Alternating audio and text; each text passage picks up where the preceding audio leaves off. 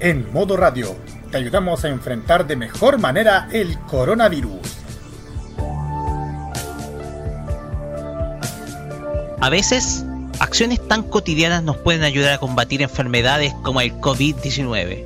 Si vas a estornudar, usa el antebrazo para evitar salpicar a otro. Recuerda que la principal fuente de contagio es a través de la transmisión salival a otras personas alrededor. Si usaste la palma de las manos, lávate con abundante agua y jabón. Con esto, contribuyes a tu propia defensa y de quienes más quieres. Prográmate con tu salud. Modo Radio es para ti.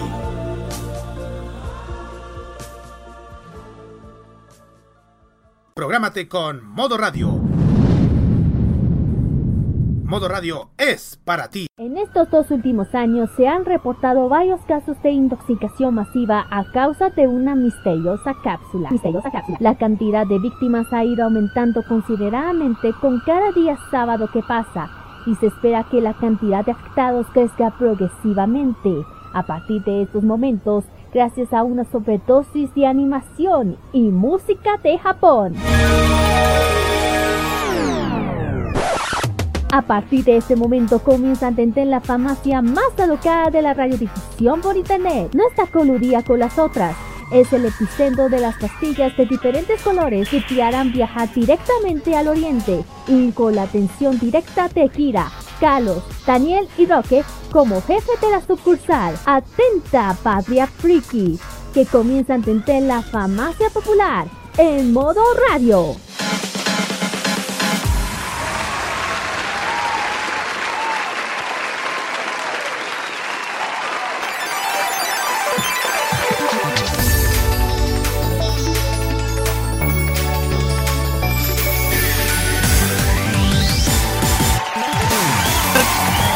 ¿Cómo están? Sean todos bienvenidos a este nuevo capítulo, el 138, número 8 de la temporada 4 de Farmacia Popular, acá por Modo Radio. Todavía en este confinamiento, todavía en medio de este clima que ya ahora sí se puso helado, se puso, llegó el frío con full. Yay.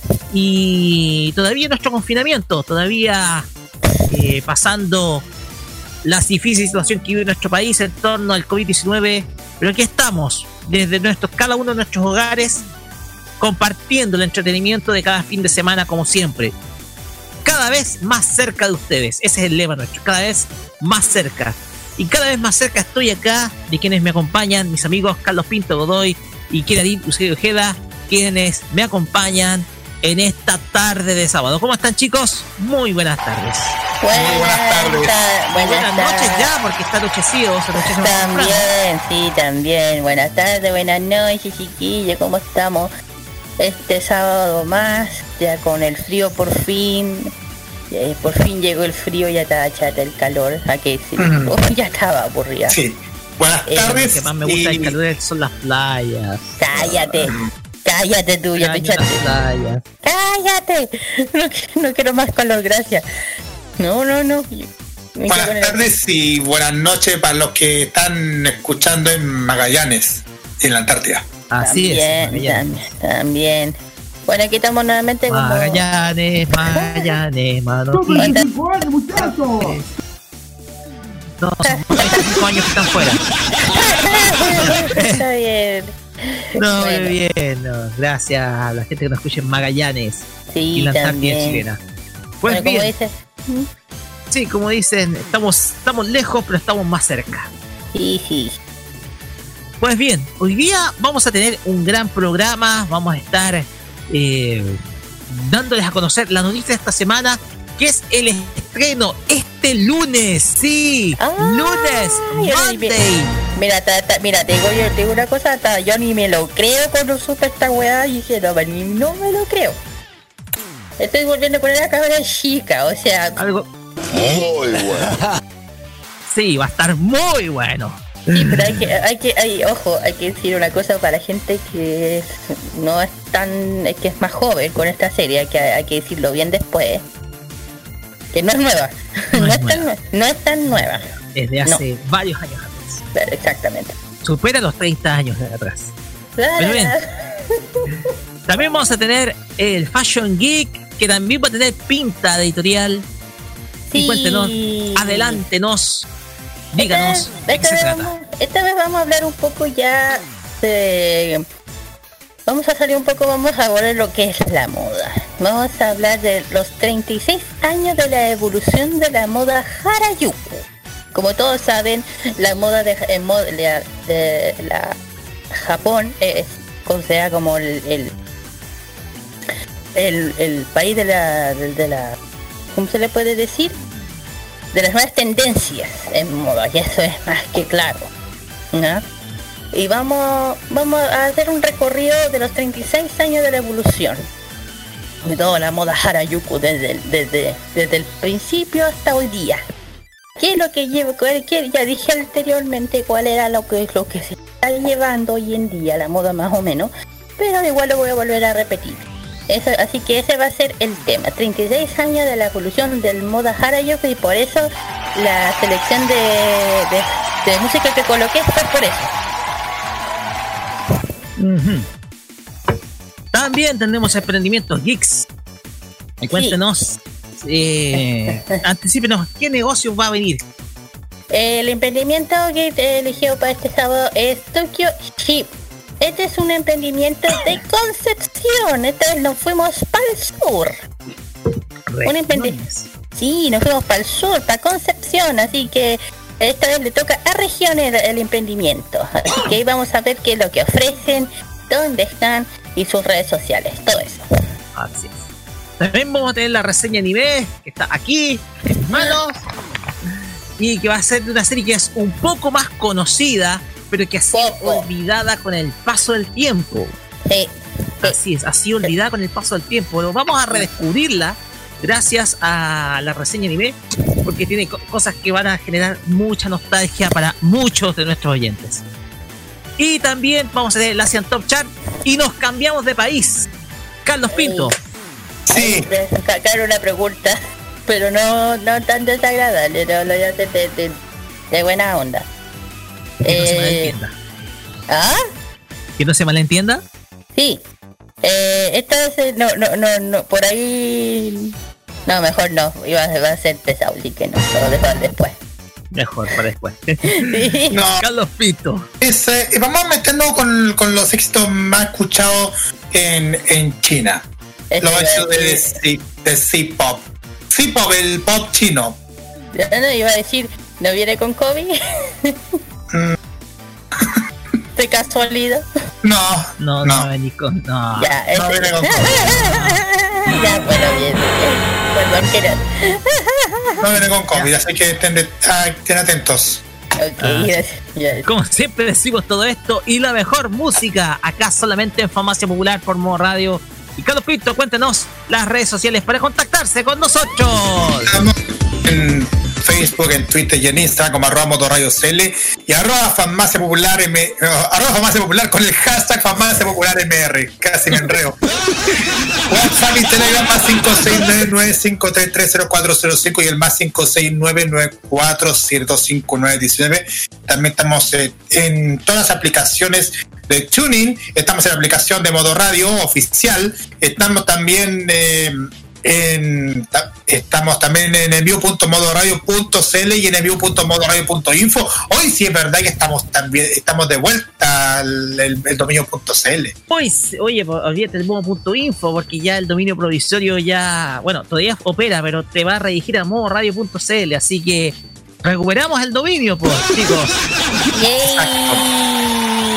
Oye, pues la risa bueno, me equivoqué yo, ya, me equivoqué yo, ya. Bueno, estamos también en los podcasts, estamos también en los podcasts, eh, eh, estamos en Spotify, estamos en Mixcloud, estamos en Apple Podcasts y estamos también en Google Podcasts para que nos puedan escuchar este y los y todos los episodios de esta farmacia. Para gusto de todos. Yes, yes. Perfecto. Y bien, ya con esto pasamos a la primera canción, a la portada musical, porque esto es para aquellos que les gusta esta franquicia, que no sé si entró en pausa, ojo, no sé si entró en pausa, pero es una franquicia que ya tiene muchos seguidores. Hablamos de Boku no Hero Academia y lo que vamos a escuchar es el opening de su cuarta temporada. Hablamos de Blue Count con la canción Polaris. Opening 6 de Boku no Hero Academia que pasamos a escuchar ahora en la portada musical por fan más popular y decir los imbatibles. Los imbatibles vienen luego. por, es que hago esa pausa se me olvida. Tengo cuatro programas. Tengo. tengo no, si te, si te pusieron. Tengo modo clásico, tengo farmacia y tengo los imbatibles. Siempre te, te enreda y te has enredado en todos los programas de esta semana. no se queje, no se, no se queje. No para, para, es el jefe, así que cállese. Pues bien, vamos y volvemos. Esto es Polaris con Blue Count de Boku no Hero Academia, portada musical de acá la fama popular por Modo Radio. Vamos y volvemos con el tema de la semana.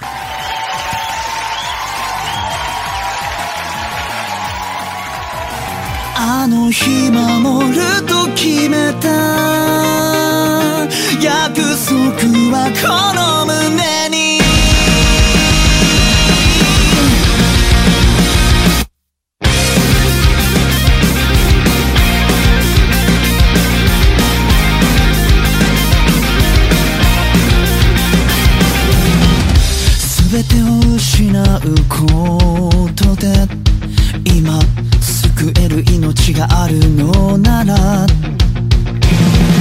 喜んで全部をあげよう。この気持ちが初めての生きがいだ。傷跡は隠さないで絶望も武器にして生きると決めた。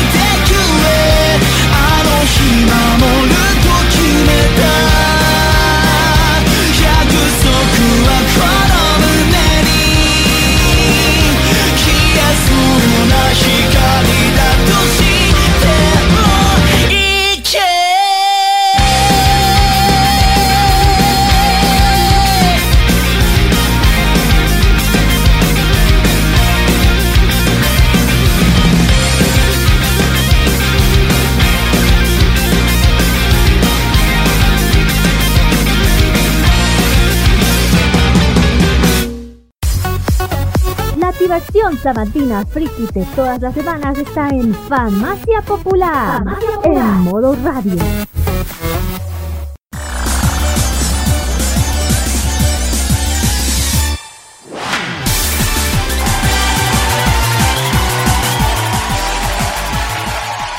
Oye, qué buen tema. Oye, la música de Boku no Hero lo que comparte es que siempre son buenos openings. Es algo que es algo que siempre es característico. Pero bueno, continuamos acá en Farmacia Popular por modo radio y llegamos a la primera sección que es nuestro tema de la semana. Porque esta noticia a nosotros nos dejó impactados.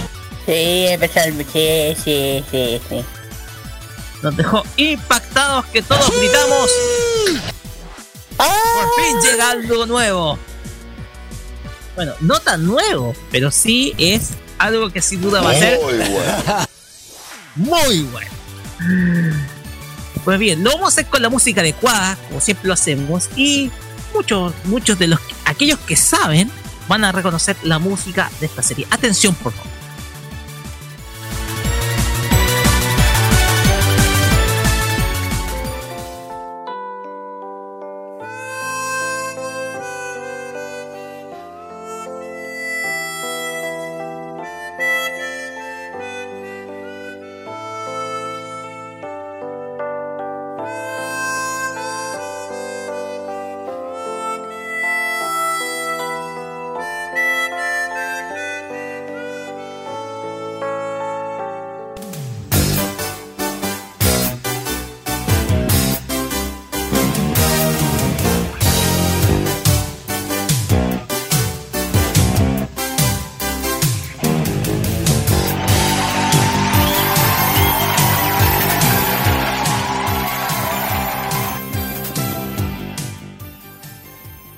Con un sonido de baterías electrónicas, sintetizadores, harto sonido pop ochentero, van a representar la introducción de esta obra que va a estrenarse, sí, este lunes, sí, este lunes. Este lunes. tanto tampoco. No, no te, lamentablemente no tengo, etcétera, pero voy a buscar cualquier medio para verla. Punto. Debuta Eh, Magical Creamy Mami por las pantallas de ETC. ¡Oh! Chile es el primer país en estrenarla. Ojo con ese detalle. Sí, es verdad. Una serie que venía doblándose del año 2018. De hecho, la información no estaba 100% confirmada de su doblaje, pero sí, se estaba doblando. No sabíamos elenco, pero teníamos ya, cuando fuimos averiguando un poco, subimos que el evento, o sea, ¿qué evento? Ni qué ocho. Sabíamos que esta serie estaba siendo doblada por actores de gran trayectoria. Pero esta información se voy a dejar a quien nos difundió esta, toda esta noticia. Hablamos de Carlos Pinto Godoy. Carlos, le dejo los micrófonos para que cuente la historia. Ya, ¿Cómo sí, ojalá encuentre información y espero que ojalá no empiece a cortarme la internet como la, la semana pasada. No, ahora estáis bien, no. Tu Ya. compañera probadora ya no tiene, ya podría haber eh, arreglado los problemas. Pero vamos. Espero que ojalá no empiece a meterme de nuevo el fucking bullshit de después, después, ojalá. Para un En poco fin. más en los imbatibles. Bueno, decía, el más 8 sin duda que van a querer ver Magi- Magical Angel Creamy Mami, un anime que Studio Pierrot emitió en los 80 y que por primera vez va a aparecer en pantallas locales y claro, en doblaje latino. Studio Pierrot es conocido por grandes obras como Yu Yu Hakucho, Black Clover, Naruto, Bleach, GTO e incluso Tokyo Ghoul, pero antes de tan icónicos shonen se especializaron en Majo Shoyo. Obvio. La magia vivió en Japón durante los 80 grandes e icónicas niñas mágicas ha- harían uso de transformaciones y, y como siempre Magical Angel. Bueno en, en verdad el nombre en japonés es Maho no Kurimi Mami y en así el nombre que es Magical Angel, Angel Kurimi Mami será, sería su primer obra del género de niñas mágicas. Tal obra de animación fue emitida desde el año 83 hasta el 84 y contó la historia de Yu Morisawa, que a sus 10 conseguiría el poder de convertirse en una estrella musical. Todo pasó tras ingresar a una arca y ayudar en ello a un personaje clave y en agradecimiento recibir algo que la convertiría en un adolescente bastante mayor, que tras un inesperado suceso terminaría siendo una estrella musical. Pero claro, una cuota de romance, pues la niña de 10 años estaría enamorada de un joven adolescente que pondría sus ojos en la mágica artista. Como ustedes saben, la serie será estrenada el día primero de julio, este lunes a las 5 de la tarde, 18 en Magallanes por la pantalla de Etcétera Televisión. Desde entonces podrán verla, bueno, también en las repeticiones de lunes a viernes a partir de las 9.30 de la mañana. Aquí tendrán que compartir a través de hashtag CrimiETC, a través de las redes y comentar al respecto, obvio. Hay un dato no menor, chiquillos. Y, también voy a compartirles por interno, chiquillos. Mm. Que Yu tendrá la voz de una especial y estelar chica magia que todos ya la conocemos y que la hemos conocido en, en un evento que fuimos nosotros a cubrir el año pasado chiquillos. Eh, eh, ya sé dónde. Exactamente, es nada más nada menos que Cristina Hernández, a quien recordamos como personaje como Sakura Kinomoto y claro, a Rini Tsukino Sailor Chibi. Muérense los ¡Aplausos! Sí, aplausos. Ya estaba diciendo faltaron. ¡Aplausos! Ya, ya estaba diciendo faltaban los gritos de alguien. Y también es la voz de la Cari Camilla de Digimon. Bueno, ella, este, ella, te digo, la actriz y directora de doblaje mexicana que visitó por primera vez en nuestra tierra el año pasado, obvio. De hecho, el anuncio de, esto, de este doblaje lo hizo el año 2018 en un evento. Exactamente. Presencia en la cultura pop, Crima mía ha tenido cameos en grandes series como Bleach, Yuyo Hakucho y quién más. Así que. Sí, exactamente. Así que esta es una obra de Ito Kazunori bajo la dirección de Osamu, de Osamu Kobayashi y con diseño de Akemi Takada. De hecho, es una serie muy popular para muchos, eh, es, muy, popular dentro del continente asiático y también en Europa, por si algunos, algunos saben pero vamos a detallar en, dentro del transcurso de, este debate que quiero compartir con ustedes, eh, chiquillos. Mm. Así es, el tema es que, a ver, el tema acá es que, eh, en primer lugar, eh, estamos hablando de una obra que sin duda alguna es una obra que podemos estar, podemos tratar muchas cosas que es muy antigua, para, está muy fuera de época, pero yo creo que eh, es, una, es una historia muy interesante de ver. Es una historia que va a estar, va a ser muy, pero muy interesante de ver eh, en un contexto en donde la mayoría de, de nosotros estamos confinados y aquellos que eh, van a, aquellos que van a estar 100% atentos vamos queremos descubrir por ejemplo estas historias que sin duda alguna llaman la atención producto de que son inocentes son historias muy simples, historias mágicas, pero con el componente musical y música de época. Cuando hablamos de música de época estamos hablando de música eh, de, una, de una década como los 80, que musicalmente fue muy rica. Fue muy rica, donde los estilos musicales que llevaba ese entonces junto con el pop era el new wave, el synth pop, el pop, eh, pop sintético, pop con sintetizadores, y mucho, y sobre todo la boca que ha tenido el City Pop últimamente, puede hacer que también gane cierta popularidad en aquellos círculos o grupos de fans que gusten del pop ochentero, al estilo de pop japonés al estilo ochentero. Los que llevamos claro todos los martes de City Pop, ¿ya? El tema acá es que, más allá de lo fuera de época que pueda estar, va a ser una historia interesante de ver. Una historia entretenida, que eh, habla de precisamente una niña que adquiere un extraño poder que la hace convertir en una idol. Yo esto lo conté el capítulo pasado de City Pop, con el caso de Akina Nakamori, en donde tenía que entrar, tenía que pasar eh, prácticamente, eh, era una idol, en donde tenía que casi, su vida cambió prácticamente, pasaba de los estudios musicales eh, al colegio, del colegio a las revistas de moda, a las pruebas de fotografía. Entonces casi no tenía infancia. O, sin embargo su, su vida estudiantil era muy, pero muy limitada. Y uno lo puede transponer con esta historia que representa la transformación de una niña de 10 años en una idol mucho más mayor, pero bellísima, y que se llama simplemente Kimi Mami, logrando así un talento en el ámbito de la música.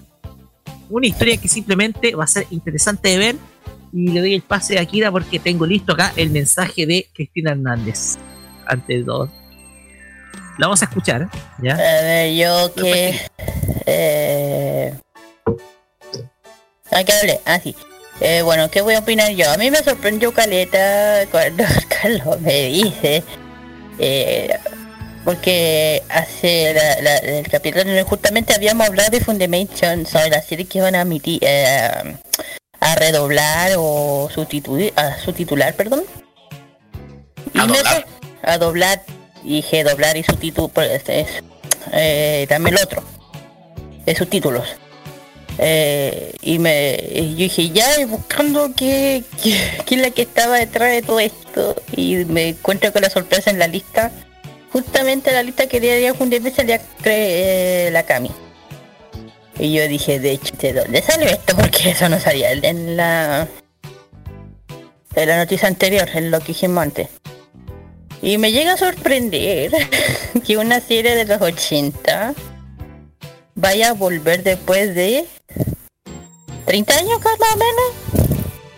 Trein- ¿Pero qué? Más de 30 años. Me sorprende que una serie de... estreno.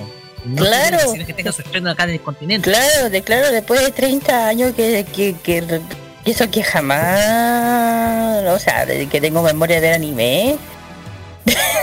me sorprende caleta que hayan pasado tantos años para que para que la llegaran a admitir aquí y además doblar eso que más me sorprende y y para que y además lo que yo no sé si esta Cami está remasterizada o no porque la encuentro muy no sé si alguien si alguien tiene videos o, la hayan visto pero la encuentro muy toca Roque Mm, la encuentro la encuentro retoca con mucho color como ¿por qué no me-. Claro, porque no me acuerdo que la versión de la, anti- la, la antigua versión se- hubiese sido tanto de tanto color. O sea, es, de- es- o sea, a, a lo que digo.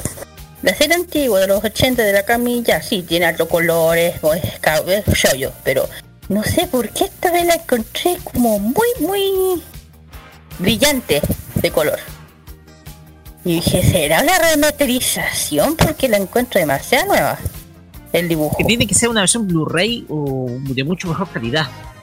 Uno de los dos, porque de verdad yo lo encontré como que me, como que más brillante, mejor color, mejor animación. Y yo, ¿será eso? Pues que no creo que realmente que la hayan remasterizado desde cuántos años. O a lo mejor Pierro hizo algo, qué sé yo, no sé.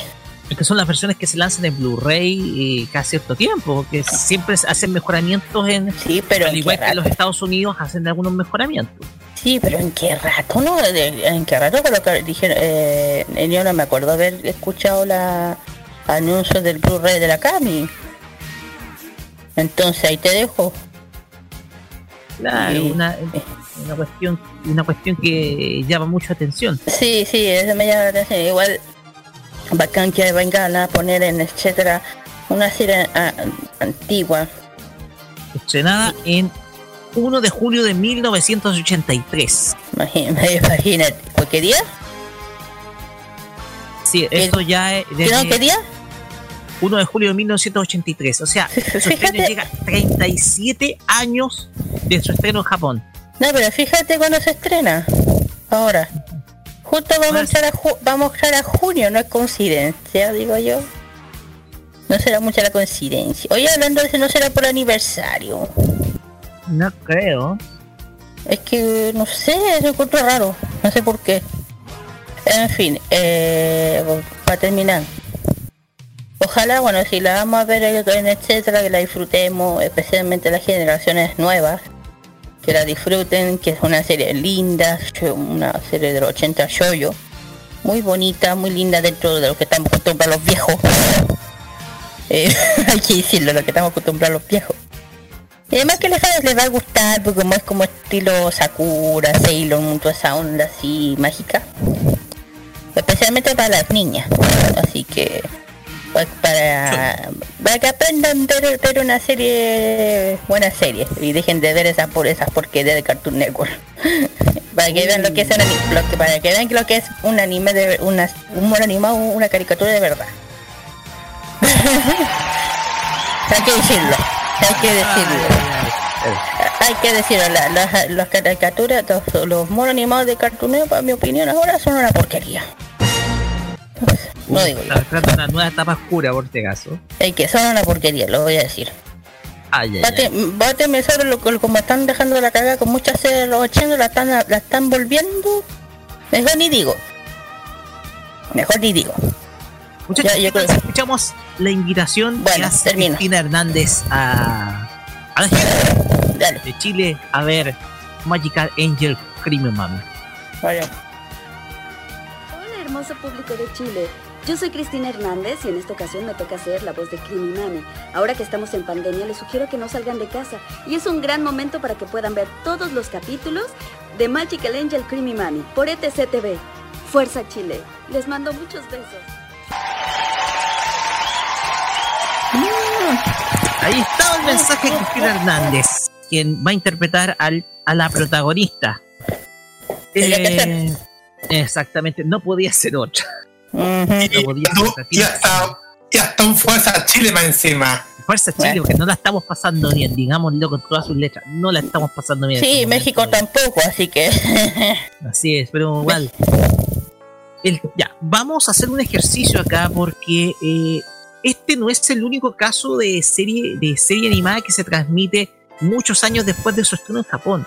Hay un caso muy ejemplificador, creo que el más conocido de todos es el de Doctor Slump. ¿Por qué? ¿Te sorprendiste, Kira? Eh. Es que es verdad. Es que es verdad. El tema es que esta, esta obra de Akira Toriyama, previo al lanzamiento de Dragon Ball, eh, es la serie anime de, de Toy Animation, producida por Toy Animation, Fue estrenada el 8 de abril de 1981, la versión original que todos conocemos. Sin embargo, la serie no llegaría a Chile y a Latinoamérica, si no me equivoco, en 1997-98, Carlos No, el 99. en el 99. O sea, 18 años después de su estreno en Japón, no llegaría Doctor Slump. Ese es uno de los casos que yo puedo ejemplificar bien de un anime que llega, que es estrenado en Latinoamérica muchos años después de su estreno en Japón. Mm. No sé si hay algún otro caso. Ah, me acordé de otro. Me acordé de otra serie que yo Me creo que está hace mucho más conocida, que es DNA al cuadrado. No, esa no. DNA al cuadrado, sí. Pero esta no es tanto, porque la serie animada DNA, DNA, DNA Squared, la cual yo una vez conté la historia, que me me leí un volumen de manga cuando llegué a la universidad, Mm. eh, se estrenó en el Japón, en el canal Nihon TV, el 7 de octubre de 1994. Sin embargo, la serie no se estrenaría en Latinoamérica 11 años después, en el año 2005. Esto es en agosto del 2005 cuando Animax comenzó sus transmisiones. O sea, la serie se estrenó en Latinoamérica 11 años después de su estreno en Japón, el caso DNA Square. ¿Ya? Ese es otro de los casos de series animadas que son estrenadas mucho tiempo o mucho tiempo posteriormente de su estreno en Japón. No sé si hay algún Mm. otro caso, estimado Carlos Sí. Tengo uno. Yo tengo, tengo uno. una, yo tengo una, yo también. Pero A no ver. va el caso. A ver, cuenta. La- sale la brujita. Sale la brujita, sí. La versión de 1989. Sí, pero ¿cuándo se, ¿cuándo se colocó acá? Eh, eh, recién en la, a fines del 99, o el comienzo del 2000. Ya, pues, ¿viste? Ahí tenemos 12 otra. años. eh, se estrenó el 9 de octubre de 1989. Y como tú cuentas, se estrenó en el año 99. sí, o sea, Casi en el 10 2000. años después de su estreno. Ya, Igual pues, ahí no es tenés- tanto el intervalo. No, Ya. pero igual. Pero igual es mucho. Acá estamos llegando a los 2000 más o menos, así que. Así. Exactamente. Otro caso puedo traer eh, Kinyekuman. Y Nikuman. Sí, llegó el año, eh, se estrenó en el 83 en Japón y aquí, en- aquí en nuestro país recién salió en el 2000. Se estrenó en abril, en abril de 1983 en Japón. ¿Y en Chile cuándo se estrenó? En el 2000. En el año 2000. O sea, llegó con 17 años de... Eh, 17 años después de su estreno. Más o menos era como la Sally. Así es. Más o menos. Igual hay, va- hay, hay diversos casos que nosotros podemos ponernos a investigar al respecto, No. porque igual eh, yo me acordaba al tiro del, del caso de, de Doctor Slam, que llegaba mucho, pero mucho tiempo después de su estreno en Japón. Y este, sin duda alguna, yo creo que es el caso de mayor transcurso de tiempo que se da entre su estreno en Japón y su estreno en Latinoamérica, 37 años. Sí. Mm. Tengo, tengo otro, tengo otro ejemplo de, de series que también se estrenaron Cuéntanos. mucho. Es otra serie que no sé muy conocida, Bikuriman. ¿Qué? ¿Bikuriman? Bikuriman. Man. Bikuriman. Eso se, eso se estrenó en Japón en el año 87 y recién vimos recién el año 2000. Mm. el 11 de octubre de 1987 en Japón y eh, en Nippon en Nippon eh, Nippon ¿Se ve?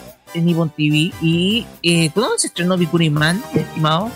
Em, desconozco los canales que se han emitido, pero por, por lo menos acá en Chile ya se había emitido en etcétera y en televisión. Ah, ya, ya, perfecto. Sí. Se me ocurrió otro, eh, que era Pat Labor. Pat Labor. Porque si El no de me los equivoco, mechas. El de los En mechas. el de policía. 89. Sí, Pat Labor se estrenó en Japón en el año 89, no sé si el 88 89. 89. Se estrenó el, en, en 1989 y en Latinoamérica, ¿qué- ¿en qué año se estrenó? En el 2001. En En el el año etcétera. 2001 por En el Fox etcétera. Kids. eh, Fox Kids. Fox Kids. Sí. Sí, pero yo me acuerdo sí, que también lo dieron en el, en 12 el años. Llegó Mm. 11 años después. Sí, pero yo me acuerdo que también lo dieron en el etcétera. Porque, Ah. Carlos, Carlos no lo tenía, pero yo sí lo tenía. Y yo me acuerdo de haberlo Mm. visto ahí. Ah, ok. Y de hecho, eh, de, de hecho para que se, eh, Bat Labor es una de mis series favoritas de mechas de policía. Ojo. Si no me equivoco, se- el Loba también se mostró por Fox Kids. ¿Y la Sí, película? es- sí, Sí, también la película. Sí, sí, también. Ah, ya, perfecto. Ah, Ah, la un da- franquicia se exhibió completa en, en eh, Fox Kids. hizo un buen dato freak. Un dato freak sobre eso. ¿Sabían que en Japón, antes de que colocaran el Gundam, el Gundam gigante que está en Odaiba, el que yo mencioné, eh, también eh, hubo por aniversario de Pearl Labor, la lo cambiaron por el robot de, de la serie. Wow. Porque si no- por- por si no sabes ese dato. Es que se había dado ese tema, que, que ese robot había salido también, pero después lo sacaron. Ya. Por el, el Gundam, como siempre ya que sabe que el Gundam es el que la lleva, no el Labor. Claro, el tema. Pero, pero había escuchado que habían colocado el robot de Pat Labor. Ah. Ya veo. Eh, otro caso que es muy, muy popular para muchos, el más popular. El más popular de todos, Dragon Ball. Ah, sí. Dragon Ball eh, se estrenó en eh, 1986 en Japón y se estrenaba en Chile en el 97. Sí. Por lo menos en Chile en el 97. 11 años. 11 años de demora. sí. Quizás fue el- uno de los más populares de que uno tiene tanta memoria. Ya veo. Igual, eh, todos estos casos que nosotros damos a conocer son de series que se estrenaron mucho tiempo después de su estreno en Japón. Porque, a ver, Mm. nosotros no subimos de Dragon Ball hasta el año 97. Siento que ya en, eh, en- ya en 97, si no me equivoco, ya en 97 ya estaban dando Dragon Ball GT en Japón. Exacto. Así que Eh, Ojo que GT no es... ya no, ya sabemos que no es canon, pero ya se, ya se estaba dando en Japón ya eh, GT. Ajá. Ya había pasado toda la agua por el y nosotros Exactamente. Entonces, el- la temática de todas estas series que llegan posteriormente a su fecha de estreno, muy posteriormente, eh, es una cuestión que eh, merece estudio. Porque nosotros colocamos esta. Si Creamy Mami llega a Latinoamérica, ¿es posible que lleguen otras series de ese estilo, bien antiguas, con doblaje a nuestras pantallas? Lo dudo mucho. Lo dudo. A ver, Carlos, antes que todo, antes de ir con ese debate, ¿de qué forma se va a mostrar Kimi Mami? eh, como full screen o widescreen. Full screen, porque la serie, porque ¿Por qué digo full screen? Porque la serie sale en formato 4.3, eh, como típico de, toda la, de todas las series. No, no van a ser upscale. Eh, a ver. A ver. Discúlpame, chiquillo, pero. Ups, perdóname, chiquillo. No sé si habrá un upscale, pero la cosa es que. Eh, no, no, upscale no, pero, pero es que saldrá, saldrá en el formato original así en 4.3, pero el tema es que va a ser así en formato como como el canal, como el canal se ve en el formato como el canal ya se, como, como ya el canal se ve en formato widescreen, igual se va se va a ver igual en ese formato widescreen, o sea, se va en, en pantalla en toda ancha, o sea, se va ¿Cómo voy a explicarle? ¿Cómo lo puedo explicar? Explíquese. Eh, va, a haber full screen, pero yo creo que van a haber bandas por el costado. No. ¿Ya? Ah, no. bandas. No, sin, mm, sin, no, sin bandas. O sea que va a ser más. Mm, la, se va a agrandar la pantalla. Se agranda la pantalla se va a agrandar la pantalla igual como todas las, como toda la serie que se están emitiendo en etcétera, manteniendo su imagen, la imagen 4.3, pero agrandándola. Pero no, pero no, ah. no agrandando así, pero se va formando la pantalla. en el formato HD. Exacto, algo así. No sé, bueno, para entender bien, entender, pero algo así que se entienda hay que comprender que en ese entonces eh, todas las series que se mostraban, eh, se, se hacían en formato 4.3. Que sería con chiquitito. Exactamente. De, de todas formas, el, el, lo que se va a ver en el 16.9, el 16.9 que, se, que vemos ahora en el, canal, toda la, todos los programas en todas las series que se emiten, toda la serie 4.3 sea, sea for, están formadas en se transformaron en todo en 16.9 eso. Aunque se pierde parte de imágenes eso sí con el upscale pero pero es que para eso hay que tener una buena pantalla para que eso no ocurra Claro. Y recomendación, bueno, para la gente que, claro, que no en estos momentos, si uno quiere ver una pantalla así que, ni que la imagen no se pierda, es recomendable tener una pantalla que sea un poco curva. ¿Por qué? Así es, disculpe que me tragante con algo. ¡Ah! ¡No se muera! No, pero voy a, voy a ayudar al público. La cosa, mientras tanto, yo le voy a decir que también eh, hay una forma que, para que puedan sintonizar, etcétera, para que puedan sintonizar el, tanto el estreno de Cream Mami pueden sintonizar a través del, de todos los operadores de televisión de paga, obvio, eh, en BTR, Movistar, en Claro, por GTD y, Tel, y GTD Telsur. Y también se pueden ver a través del sistema Sapin TV. También se pueden ver. También se pueden sintonizar para que puedan ver este lunes a las 5 de la tarde y 18 Magallanes el estreno de Magical Angel Creamy Mami. Así es. Va a estar de lunes a viernes, ¿cierto? Sí, de lunes a viernes a las 5 de la tarde con repetición, como ya les dije. Como les dije, la repetición a, las 9.30 de la mañana. Perfecto. Pues bien, son eh, los detalles que vamos a conocer y dejamos la pregunta del aire. ¿Llegarán otras series viejas? Lo dudo, lo, mucho. lo dudo mucho. Yo dije una, yo dije una de la reunión de pauta. Eh, Beauty Bird. Solamente depende de Sunrise nomás que quiera liberar la franquicia. Lo dudo, yo, yo, ojalá, ojalá salgan algunas, ojalá salgan algunas. Pero, bueno. Pero bueno. Eh, Nuevamente podemos decir, disfruten de la serie, muchachos, permanezcan mm. en sus casas sobre todo, disfruten de la serie, y eh, apóyenla, porque tal vez puedan llegar más sorpresas más adelante. Así que, muchachos, démosle la oportunidad a Creamy Mami me acordé de otras, de otras obras que eran de los 90. Hay una que tú nombraste, que es Akatsuki Chacha. Akatsuki Chacha, sí. sí. Esa, ¿Por qué no podrían estrenar Akatsuki Chacha? ¿Qué? Yo también, lo, yo, también espero que ojalá salga esta serie. De hecho, en Japón lo tuvieron que remitirla un, una serie nuevamente en Japón. Sí, me, acordé, del tiro de Kazuki Chacha. Kazuki Chacha. Pero bueno, que chucha dice la, la Kira, igual, fue una serie de Mako Shoyo que.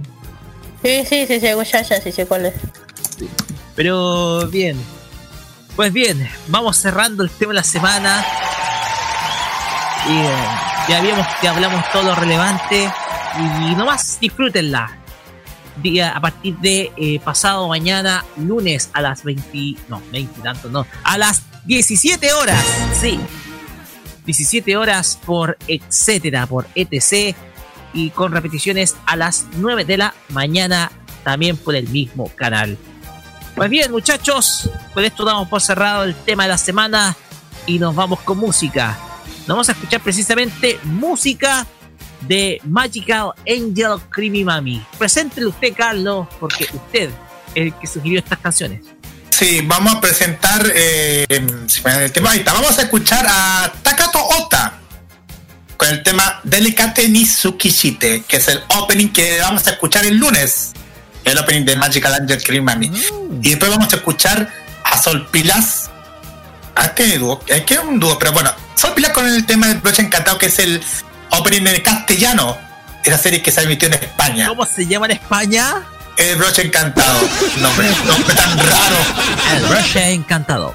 Vamos y volvemos con más farmacia popular. Ya viene el Fashion Geek con Kira. Hostia, tío, que tenemos la liga. Hostia, ah, ya, voy a...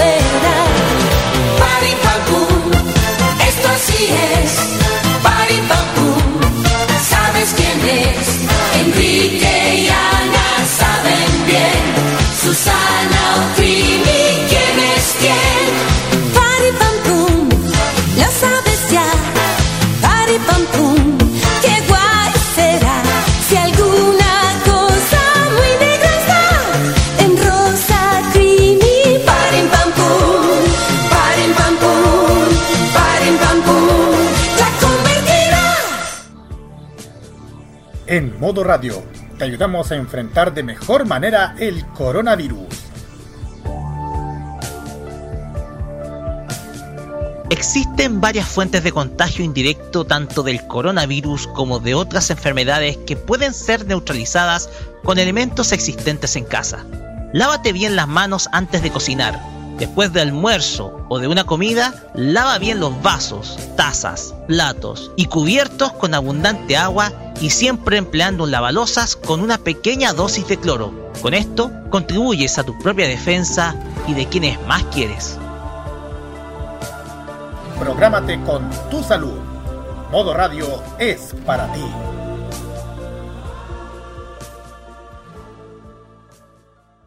Prográmate con modo radio.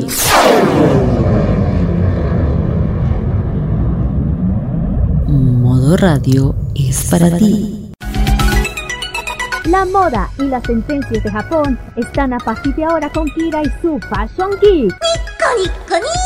En Farmacia Popular.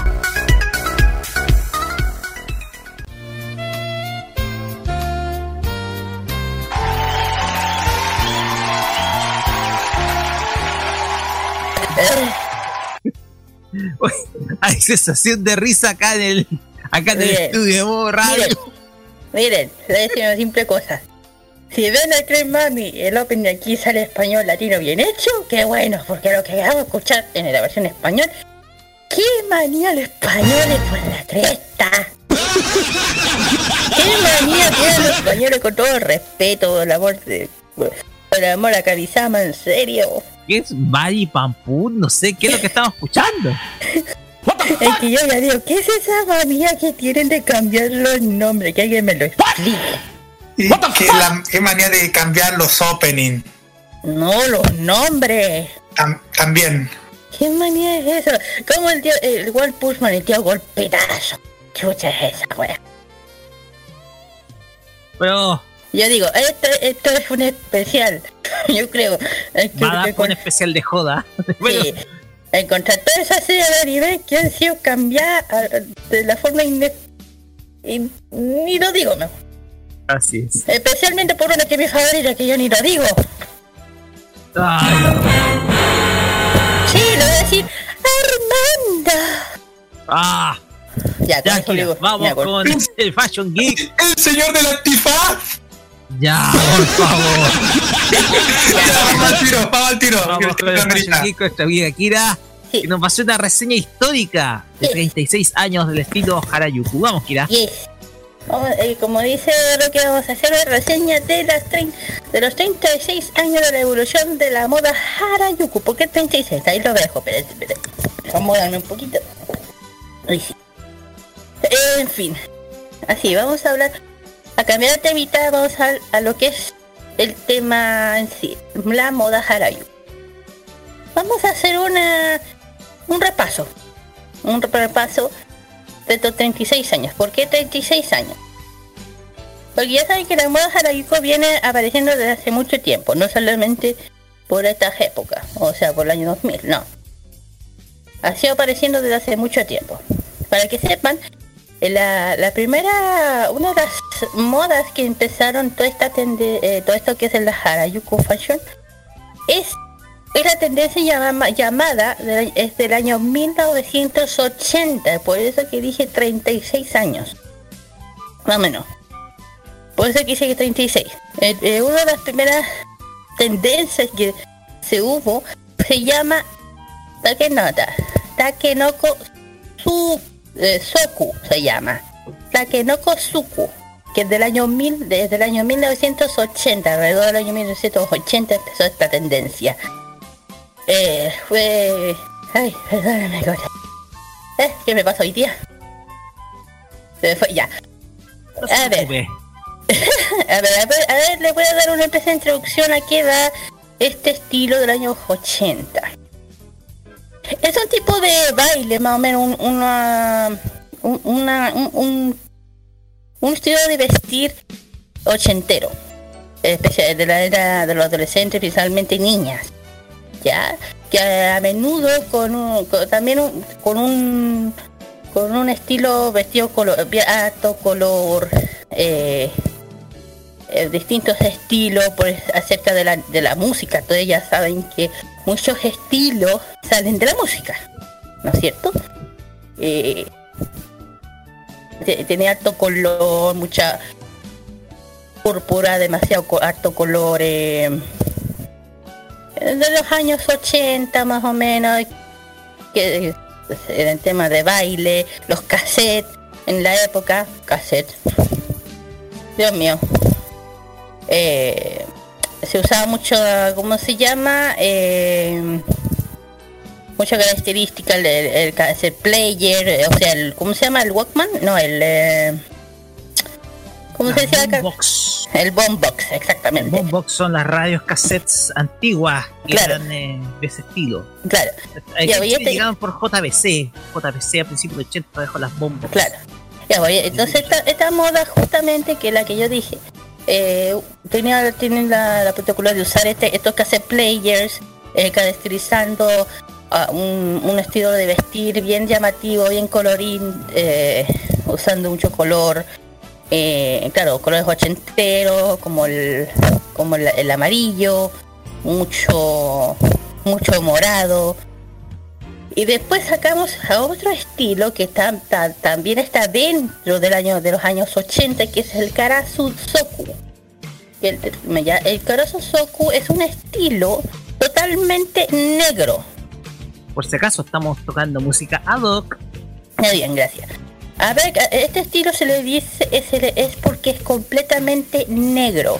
Este, este, este estilo se activó en el año 1982. Por, dije, por eso dije que esta moda tienen entre 36 años las modas Harajuku. Tienen un, el Karazuko es como un eh, tributo cuervo. Eso se le dice. Tributo cuervo. Claro. Eh, porque es completamente negro y este estilo eh, estuvo muy presente de moda en el, hasta el año 1990. Es por eso que cada aún se ve, no tanto, pero aún se ve, ¿ya?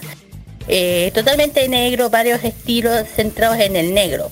Este estilo se considera inactivo, pero eh, ya que su nombre ya no se usa mucho, lamentablemente es- este estilo, ¿ya? Pero sin embargo este estilo, eh, eh, por su impacto en el mundo de la moda, todavía se puede ver hasta hoy en día. Después de, eh, por, ejemplo, por ejemplo, uno va por las calles de Harajuku, aún hay gente, personas que aún conservan y dan esa tradición del Karaza Soku, que ya dije, tributo cuervo, que completa, es, un, es un estilo completamente oscuro. Pero eso no quiere decir que es visual, no. No, no, no, no, no. Es un traje, es una ropa 80, pero negro, solamente negro. ¿Ya? Y dije, la palabra Karasu se traduce como cuervo, es por eso que es tributo cuervo, por eso se significa así. ¿Ya? Y la palabra Soku eh, eh, significa tribu. Tribu cuervo. Que se detuvo en el nombre, eh, eh, ahí se, se obtiene de la palabra negra que se asemeja al cuervo. Por eso que es completamente negra. ¿Ya? Eh, para que sepan, este estilo fue, fue creado por dos diseñadores japoneses de moda en Japón. Uno es Yoshi Yamamoto y Reiji Kawa- Kawabuto, quienes son fueron los que introdujeron este tipo de colección de diseño en el 82. ¿Ya? Ahí empezó. Y esto lo, mostraron en París, titulado Impact from Ace. También como no sea como Destroyed o Destroy, destrucción o algo así. ¿ya? El concepto ya dije, el, el concepto de este estilo es relativamente completamente negro. No se usa color. Los pantalones, zapatos, accesorios, todo es negro. ¿Ya? El cabello lo mismo, cabello liso, maquillaje totalmente oscuro.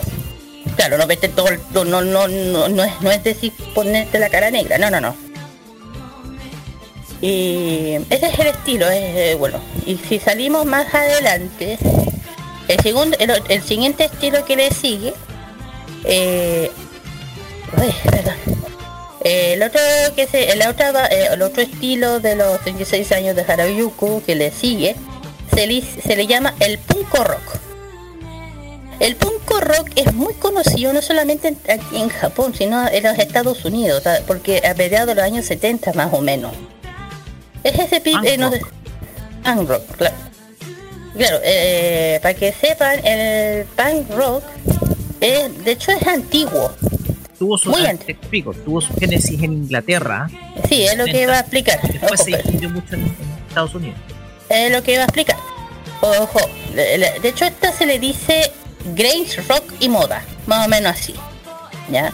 Este estilo, yo como dije, es de los años 60, más o menos. Eh, en los años 60, por ya saben que yo dije anteriormente de versión brit- británica, más o menos.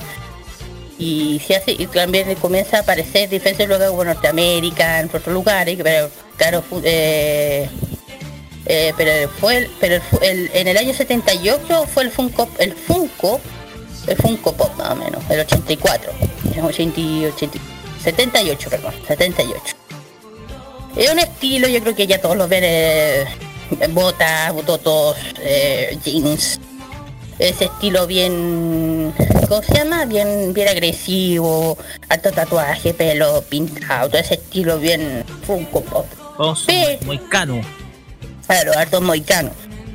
Pero en Japón llega a mediados de los 80. Pero aquí los japoneses, como saben que son buenos para combinar estilos, el Funko Pop en Corea es más una mezcla entre, eh, se le puede decir, London World Punk. Ya, eh, más o menos se le dice de esa forma que se indicó en Japón que tiene una mezcla entre rosado, eh, mezcla de loli- gótica lolita. Puedo decir que, el Funko Pop de Japón un poco mezcla. Mezclando un poco eh, gótico lolita, el estilo, un poco aquí y allá. Pero lamentablemente este estilo también ha, ha estado decayendo como las otras dos que yo mencioné. Aunque aún en las caras Harajuku se ve, pero no tanto como hoy en día. Eh, la otra, el- bueno, la que le sigue es la más conocida de todos, la más conocida que hoy en día, uno de, eh, una de las eh, modas que todavía existe en Japón, que es el Decora. Yo ya he hablado del Decora anteriormente en las otras Fashion Geek. Ya dije, el estilo de el, el, Decora es de- más o menos del año 2000. Ya entrando ya en la época del 2000. Y fue, bueno, el, el boom de este estilo de 2005 no estoy muy de acuerdo porque hasta hoy en día sigue siendo popular. Hasta hoy en día. Ya, eh, tiene el particular estilo de brillantes colores, ya lo han- yo creo que todos lo han visto. Eh, pero lo, lo- lo clave de este estilo son los accesorios. Los accesorios. Los, coll- lo- lo- las joyas de plástico que son baratas, que son populares. Eh, algunos lo- los celulares coloridos, colgantes. Varitas mágicas de juguete, yo creo que todo el mundo lo ha visto. Tira- eh, tiaras también son accesorios más comunes dentro del decora y me- eh, tienen que estar diciendo esta de qué está hablando sí es así aparentemente principios de los 90 los fans de hecho este estilo empezó en la época de los 90 por la cantante Tomoe Shino, Shinohara esta fue la esta es una cantante actriz diseñadora de moda eh, productora y, con- y conductora y artista japonés, más o menos, que, que usaba muchos accesorios de ropa de colores llamativos. Y ya, y, en ese tiempo los fans o fans se le hacían llamar como Shironer, Shino, Shino, Shino Rer, haciendo una ilusión al apellido, la cantante más o menos, y de ahí empezó la popularidad que el mismo pasó los seguidores de la tendencia y como en el año 2004 se cambió el nombre a Decora. O sea, el nombre Decora anterior se le decía Shino por la cantante, Shinohara. De ella empezó todo este tema. Porque yo dije, cada tendencia va por un cantante, por algo musical. Ya, pues aquí viene. Ya, eh, es una reseña bien pequeñita, no voy a hablar mucho del Decora porque ya lo he hablado anteriormente. Ya, ya dije que desde el 2000, del 99, ya dije del 2000, pero yo digo que hasta hoy en día sigue siendo popular ese estilo. ¿Por qué? Hay una niña muy conocida que es la Ko- Korobayashi. Ella es de Cora y es de hace años yo la sigo. Síganla. Ella es como considerada una de las mejores decoras de Japón. ¿Ya? Eh, perdón. Bueno, sigamos. El siguiente fashion ya es- mm, ya lo he hablado, no tengo para qué nombrar. Lolitas. Las lolitas. ¿Mm? Ya he hablado de las lolitas, ya, ya lo que es un el, típico eh, de, las que, se ven como muñecas eh, con vestidos bonitos, rosados, de colores, con un con un tenue bien kawaii, con risitos, más o menos, que es muy popular en Japón, muy popular, y eso que de la- está dentro de los años do- no- 90. Y de hecho está inspirado más o menos en Francia. Francia periodo eh, barroco más o menos. Este estilo. Por la María Antonieta. Yo que todos saben que es la María Antonieta. Mm, La reina, la, la última reina que tuvo Claro, Francia, la de revolución de Francia. Exactamente. ¿Y dónde sale también? La hirió Oscar. Exactamente. Eh, De ahí, de ahí sale más o menos este estilo, pero no voy a hablar más allá. Bueno, ya dije, este estilo de Lolita sí, es un estilo creado en Japón, eh, eh, dentro del el- enamorado de la de Francia, de, de la- de los diseños de, Francia, Francia barroco, periodo de María Antonieta, como dijo Roque. Eh, como muñequita, eh, como muñeca, kawaii de Sune, rosadita, bien, bien bonita. Ella lo dije. Aquí en Chile también es uno de los estilos de moda bien, bien, bien seguidas, ojo, muy seguidas. No es una cosa de menor. Después viene otra que yo ya hablé, que es la Morigil. ¿Hablé de la Morigil? Sí, sí, hablé de ella. ¿O no?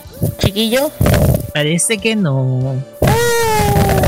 yo se lo voy a tener, ya lo voy a dar una reseña bien así rapidito. La, la Mori Gale, para que sepan, es un estilo influenciado en el bosque, naturaleza, cosas vintage. No menos eso. Ese es el estilo que tiene. Es medio parecido a la Lolita, pero más más estilo más vintage.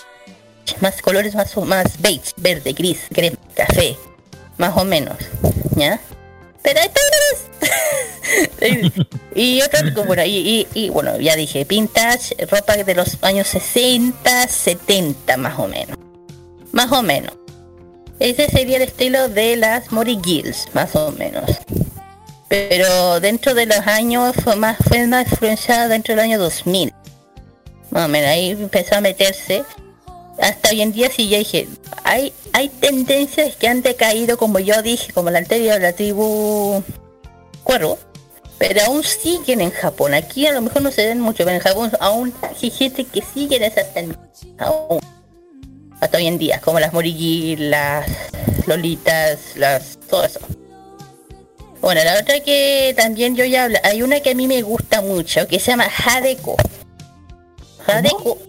Har- Hadeko. Es otro este. Hadeko. Hadeko. Ya dije. Es un estilo, para que sepan, eh, parecido al Decora. Eh, eh, es una moda japonesa, origen japonés. Medianos finales de, de- bueno, este es un estilo eh, el nombre se, Jade significa llamativo, extravagante, Jade. Y Ko es niño. Claro, sí, Kodomo. Sale, eh, Kodomo, sácale el Ko. Es niño. Y Jade es, es por eso que se, se llama Jadeko. Con su nombre se indica estética Jadeko, que es vestir de ropa llamativa, divertida. Sin preocuparse por lo que, con- eh, se- que se eh, sin preocuparse por lo que, que se considera eh, moda, más o menos. ¿Por qué digo de niño? Porque, por ejemplo, me- uno de los gráficos que utilizan los accesorios de, los Hidekos, mucho Disney. Por eso, mucho Disney, pinzas, colores, eh, muchas cosas mucho de ese estilo, mucho color, muchas muchas cosas, eh, ponte tú por ahí muchos cariñositos, muchos colores, eh, hartos colores, col- harto arcoíris, de hecho se lo buscan, lo van a- me van a entender, Um, los pelos bien embaratados, bien, bien chistosos, de hecho yo, yo, yo seguiría esta moda si pudiera. Eh, ahí voy a seguir este tema. Pero este moda también se sigue mucho en Japón. El siguiente es otra, el, otra de las tendencias dentro de los 36 años es el FIDE, el Fairy Kei. Ese ya lo hablé. Ya lo expliqué. Ya lo hablé en el que también dentro de los del 2000. El Fairy Tail. Ese más que claro ya no lo vuelvo a repetir. El Fairy Tail. Ya dije, es una influencia de los años 80, dibujo animado, cultura pop y Barbie, la famosa Barbie. ¿Ya? Cabello, reca- eh, por ejemplo, cabello de pe- pe- ropa, cabello pelucas, eh, con flecos, son los pasteles. Pueden ser rosas o azules, lo más común dentro de este look. Eh, tienen un toque infantil. e inocente, plataformas, tenis, leggings, vaya, que está de moda eso de los leggings hasta hoy en día.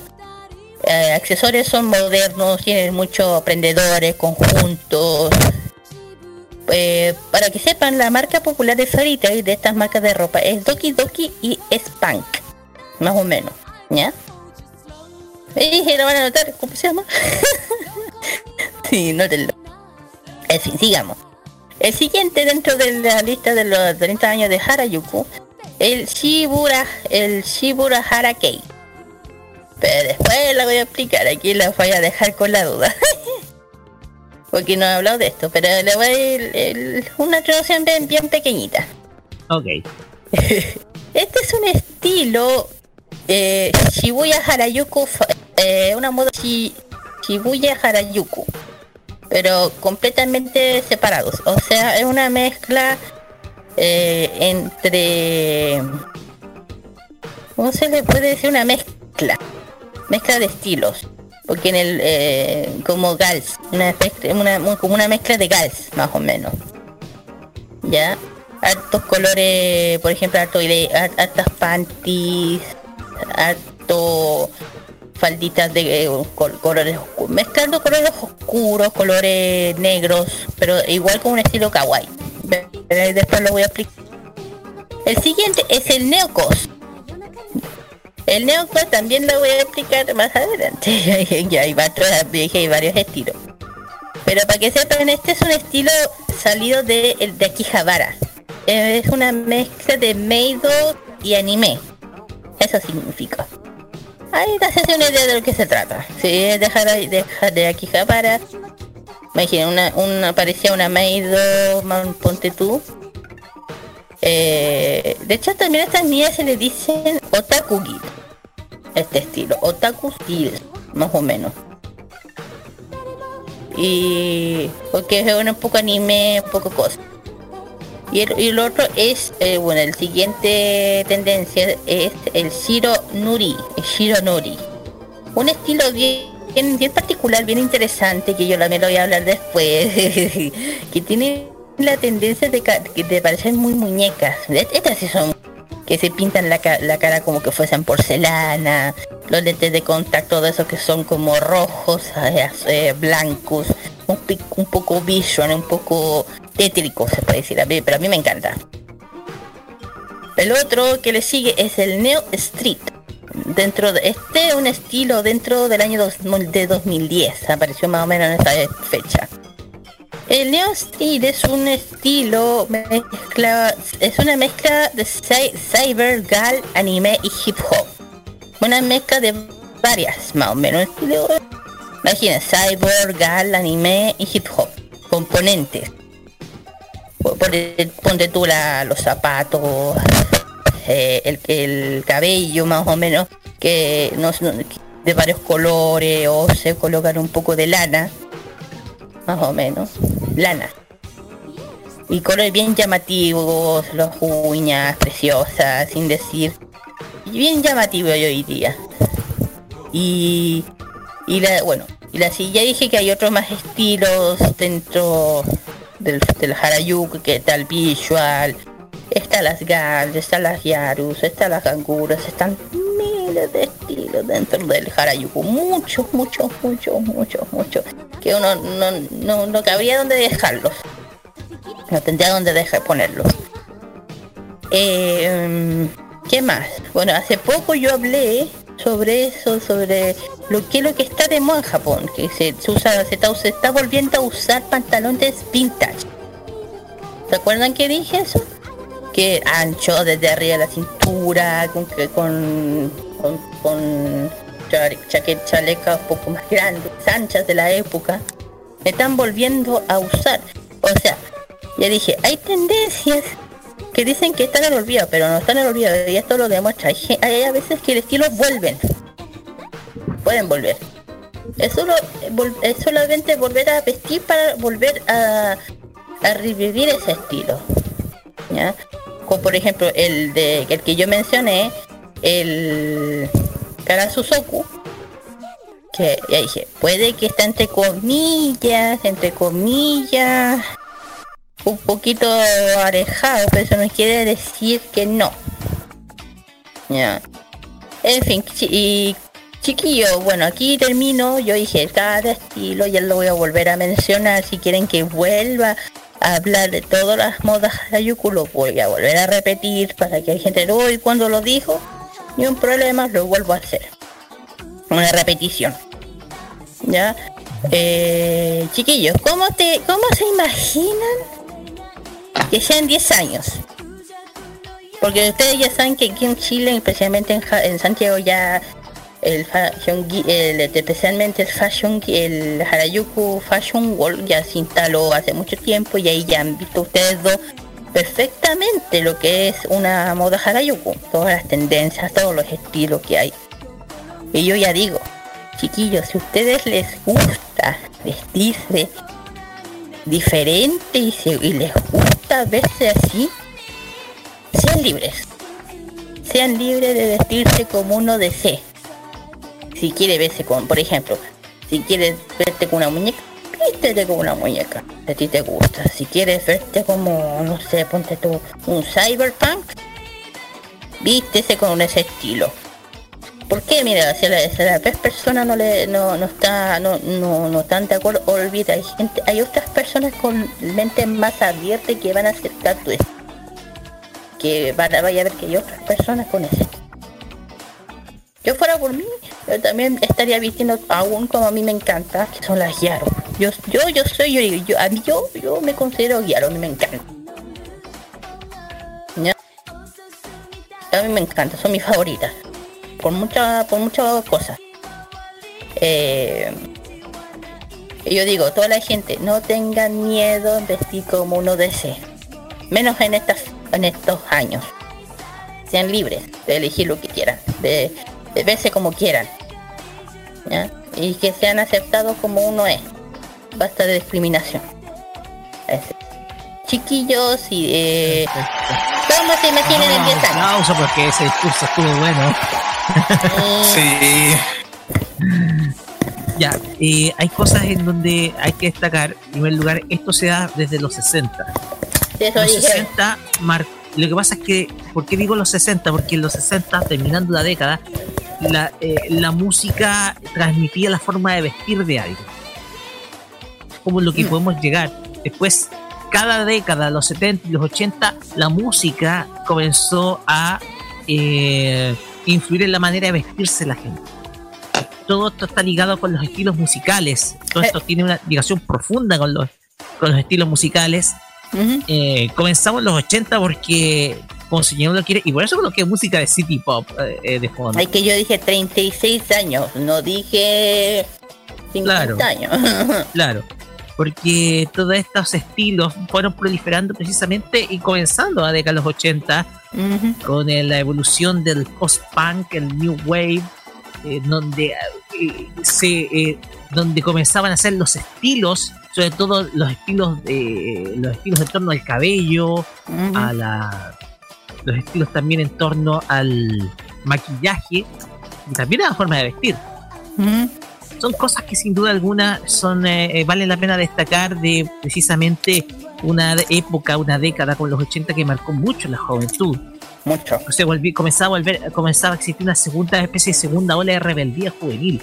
Ujú. Eh, eh, primero en la forma de vestirse, una forma de vestirse rupturista, que fue evolucionando con el paso del tiempo y pasó de ser algo rudo a algo ya un poco más, más suave, más soft, más vinculado con elementos propios de épocas mucho más antiguas, por ejemplo con, con, con, con encajes, con, con incluso con la famosa, uno se acuerda de las épocas victorianas, con de, la- de estas de estas cuestiones que se apretaban en la cintura de las mujeres.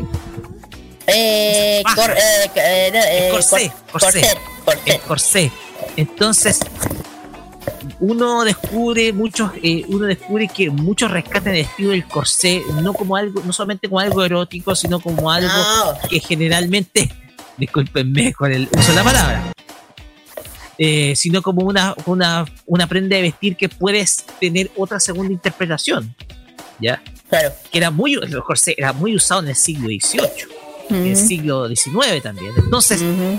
eh, se rescatan esos viejos estilos, se modernizan, se modernizan y tenemos como resultado nuevos estilos. Nuevos estilos que hoy en día eh, son usados por parte de la juventud un poco para mostrar una expresión eh, una expresión de vestir que salga de ese convencionalismo propio que uno conoce cuando uno va a las calles. Eh, Un poco para agregar. Usted dijo algo al respecto Sí.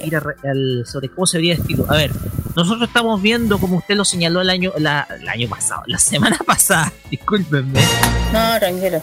como usted dije lo señaló- que los 10 años, ¿qué, qué esperan de los 10 años? exactamente, tú lo señalaste de que hoy en día los estilos, los estilos de vestir más sueltos están eh, De vuelta, sí. de vuelta.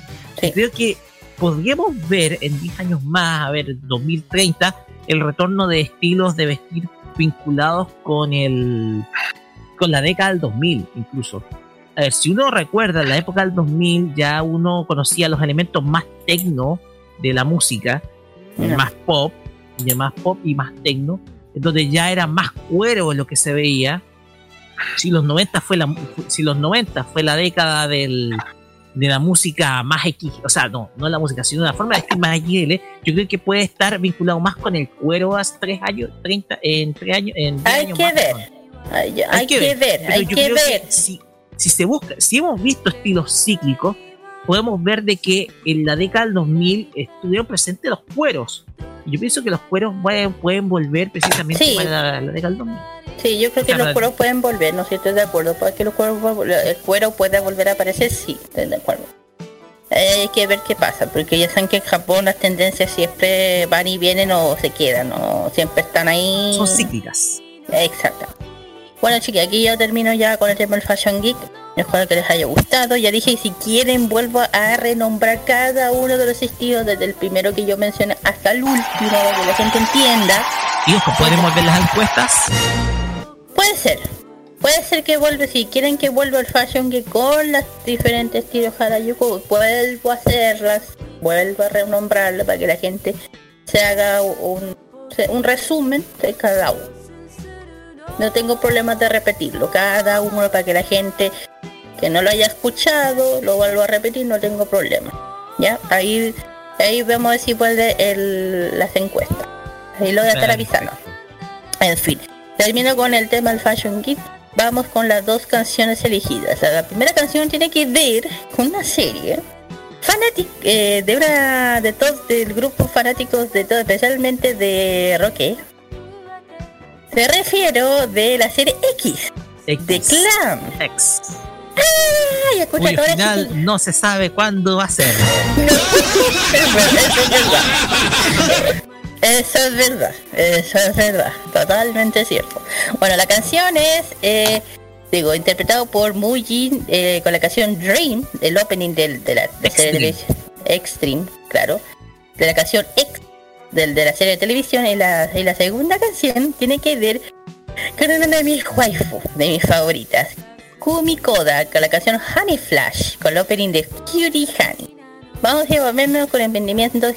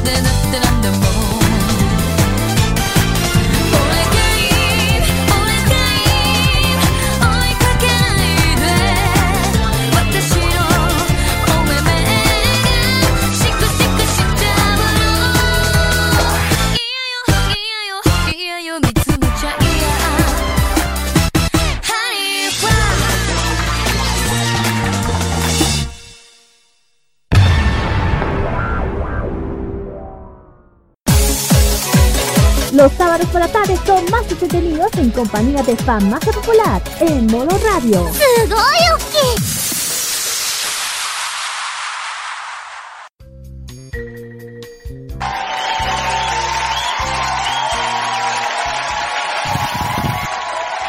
En fin.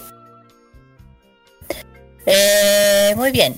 Ya hemos vuelto ya de las dos canciones del Fashion que ojalá que les haya gustado este resumen entre comillas de los 36 años del, del Harayuku. Te dije voy a volver a renombrarlos cada estilo. A lo mejor vuelven las, las, encuestas, pero eso lo voy a decirlo la otra semana. Para la gente que no que se haya perdido esas partes. En fin, vamos con el emprendimiento de, esta de este fin de semana. Le toca a Tokyo Ship. Esta es una tienda eh, que se dedican a hacer accesorios, joyas hechas a mano, collares de todo tipo, eh, y también eh, hacen, es un estilo Harajuku, se puede decir. Es el estilo Harajuku, corazones, Hello Kitty, cosas kawaii de Sune. Eh, ¿cómo se llama? Han estado presentes en, bueno, en, en- en ciertos eventos. Eh, eh, han estado participando, han participado en ciertos eventos, ponte tú, el año pasado tuvieron el evento Haru, Haruan, mini evento de, Noche de Bruja, el día de Halloween estuvieron presentes, pero esto fue en Concepción. ¿Por qué? Porque este, es- este, este es una tienda de Conce, de Concepción, de región.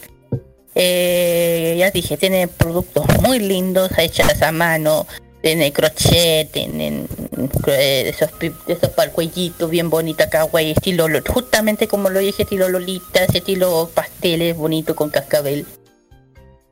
Eh, también tiene collares, eh, aritos muy bonitos, eh, ¿cómo se llama? Pulseras con ese estilo muy Harayuku para los que están interesados en, en todos estos estilos. Eh, ¿Qué más? Bueno, ofrece muchos, muchos, muchos productos hechos por niñas. También tiene cosas dark, más oscuras, para si uno quiere ser, no sé, un estilo más, una lolita más dark, más o menos. También. Eh, tiene productos bien bonitos esta niña, hay que decirlo. Bueno, y también tiene los gorritos rosados kawaii, esos que, esos que tienen orejitas y le paran. No hemos visto, ¿no? No sé, que son como gorritos de conejo y... Ah, sí, los, los gorritos. Claro. Y si tú le aprietas la patita y él se le para la, la, la- la orejita. Ah, sí, tú estiras la, la patita y se. Claro, es de bien kawaii. como sal- salta, salta, sí. Sí, eso bien kawaii. Eh, bueno, eh, ¿qué más? ¿Dónde? Bueno, ya dije, ellas son origen, ellas son de Concepción y dónde se pueden ubicar, Carlos. Los pueden ubicar en el Instagram, están en instagram.com slash tokyo.ship y también en Facebook están en, Tokyo, en facebook.com slash tokyo-ship. También están en, para que pueden llamar en WhatsApp en el más 569 88175797 hacen entregas en Concepción y en Talcahuano y eso y también eh, hacen con- por mail en cherryshi.tiendita.gmail.com Ok. Ya saben, chiquillos, donde pueden ubicar esta, linda tienda dedicada a lo que es eh, accesorios, eh, joyas dedicada al mundo Harayuku, que más para mi estilo, pa- para, lo que veo, es eso. En fin, eh, ya saben que por esta semana no hay streaming, eventos de streaming, pero ya saben que aquí vamos a estar nombrando cada eh, eve- evento streaming o de, de algún compañero, de algún compañía ilustrador que quiere hacer algo. Aquí le vamos a promocionar el tema. En fin, vamos con las dos las dos canciones. ¿Para dónde me fui? Eh, eh, eh. Los aplausos para. Para la tiendita Tokyo Ship. Sí, Tokyo Ship. Ship es ovejita. Me acordé de Eh. En la gran ciudad ese de Cartoon Network. Está bien. La canción, bueno, la primera opening tiene que ver con una serie nueva que se llama, eh, bueno, de la canción es Fructo Chisai Hibi del opening de la serie Kakushi Hoto. Es una serie muy bonita, véanla. Tiene que ver con un, el típico padre eh, mangaka. el mangaka que, que esconde su, su real profesión a su hija. Porque siento que sería una es una eh, que siente que es una vergüenza que un padre esté trabajando como mangaka hacia su hijita pequeña y lo evita. Lo evita, eh, se inventa cualquier tontera para que ella no lo descubra. Vean, es muy chistosa. Eh, la otra canción es Sumika de Haru Natsuhi Fuyu, el open de I Want to Eat You Pancreas. Sí. Eh, es la película I Want to Eat Your Pancreas. Ojo, ojo con ese detalle porque al contrario muchos de los que creen es una película muy linda, muy dramática. Eh, Eso explica cómo las uno- historias, cómo puede cambiar la vida de dos personas cuando una de ellas tiene que hacerse un trasplante. Así que Ah, tiene esa temática la película. ah. Yo eh, más adelante voy a ver si puedo reseñar la película, ¿ya? Vale. Y vamos a la, y después Cuando la vea seguimos con, completa, claro está. Pero es una, es- esa es la temática. Ok. Y vamos con el tercer bloque de reseña anime. Vamos y volvemos. Disfruten.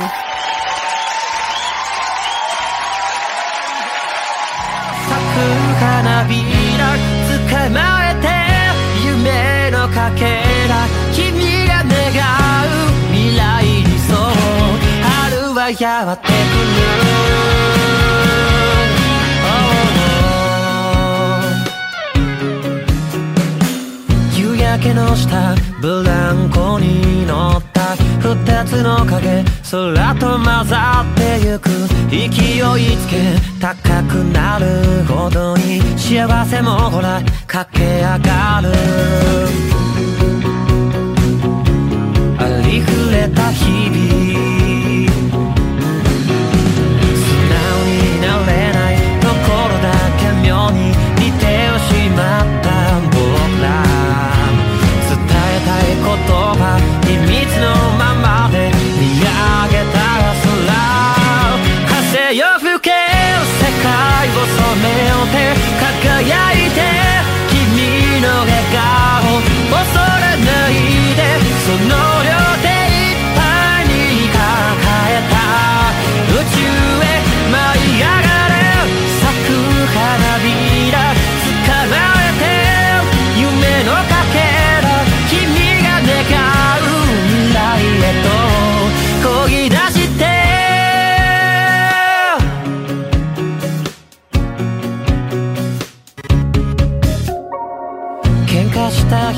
落ち込んでた日も行ったり来たりきしむ鎖の音どんな時でもここに詰まってる小さな日々の物語。嘘をつくのがうまくないくせにバレると膨れんでさ。5時間のチャイムどこからともなく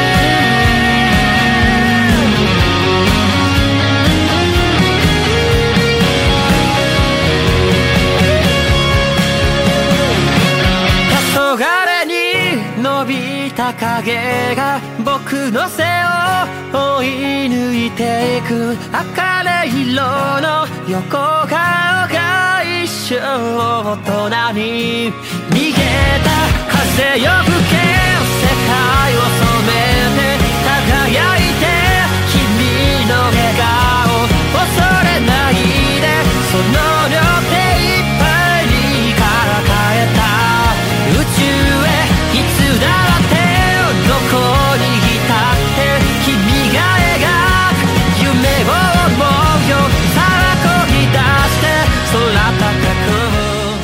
桜の予報も虚しく大雨が花を散らせた。ああああ。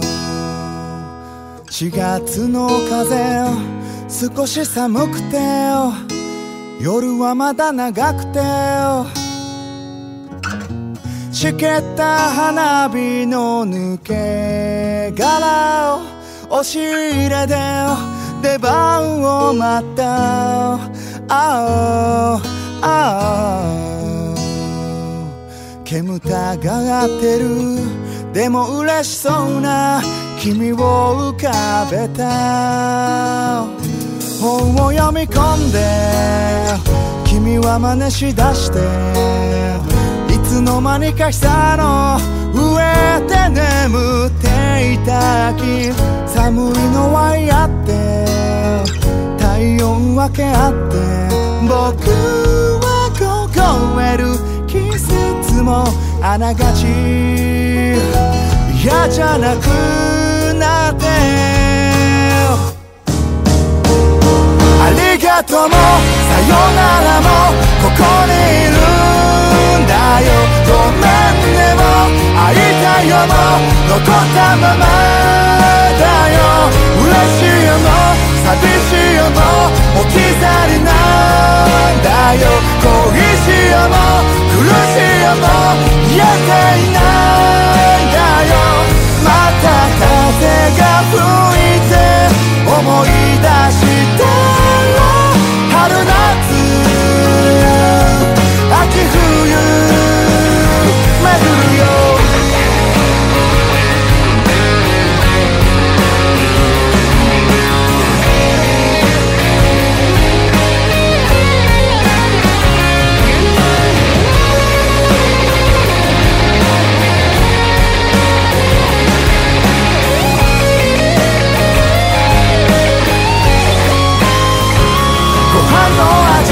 花の色過去のじゃなく触覚に刻んでくれた。鼓膜には特別な五感の全てを別物に変えてくれた。Oh yeah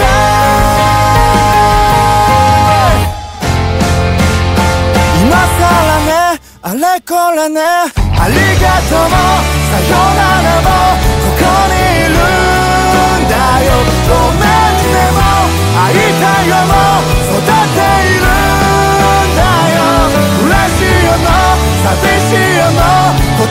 葉にな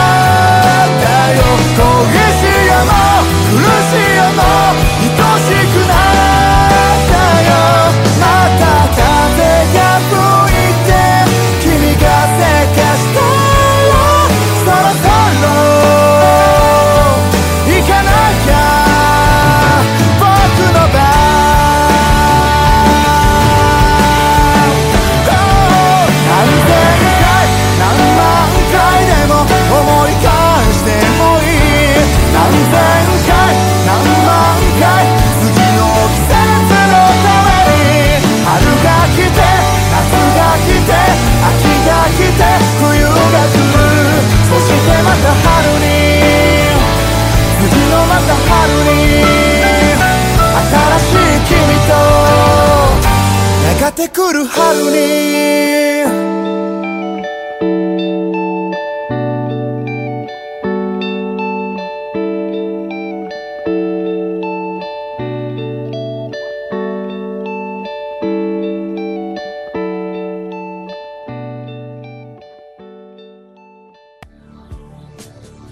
En modo radio, te ayudamos a enfrentar de mejor manera el coronavirus.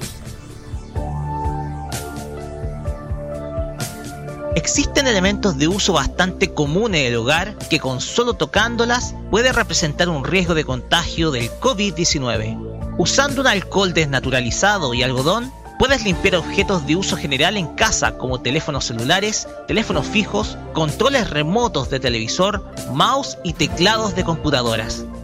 Con esto contribuyes a tu propia defensa y de quienes más quieres. Prográmate con tu salud. Modo Radio es para ti.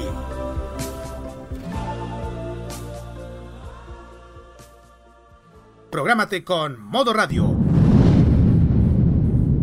Modo Radio es para ti. La activación sabatina friki de todas las semanas está en Farmacia Popular, en modo radio.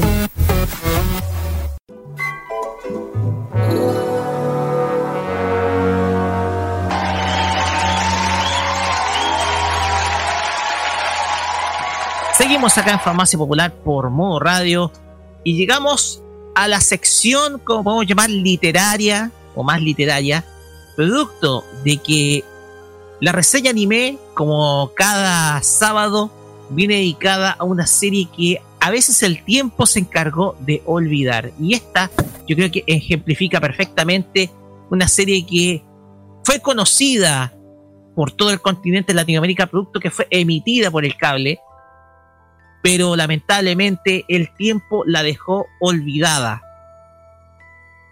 Antes de iniciar, quiero agradecer a aquellos que han leído las reseñas anteriores a través de mi blog personal, los cuales están arriba, están escritas.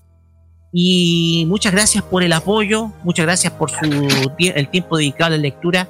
Y sin más, dejamos con la música de lo que es la serie que vamos a tratar esta semana. Atención.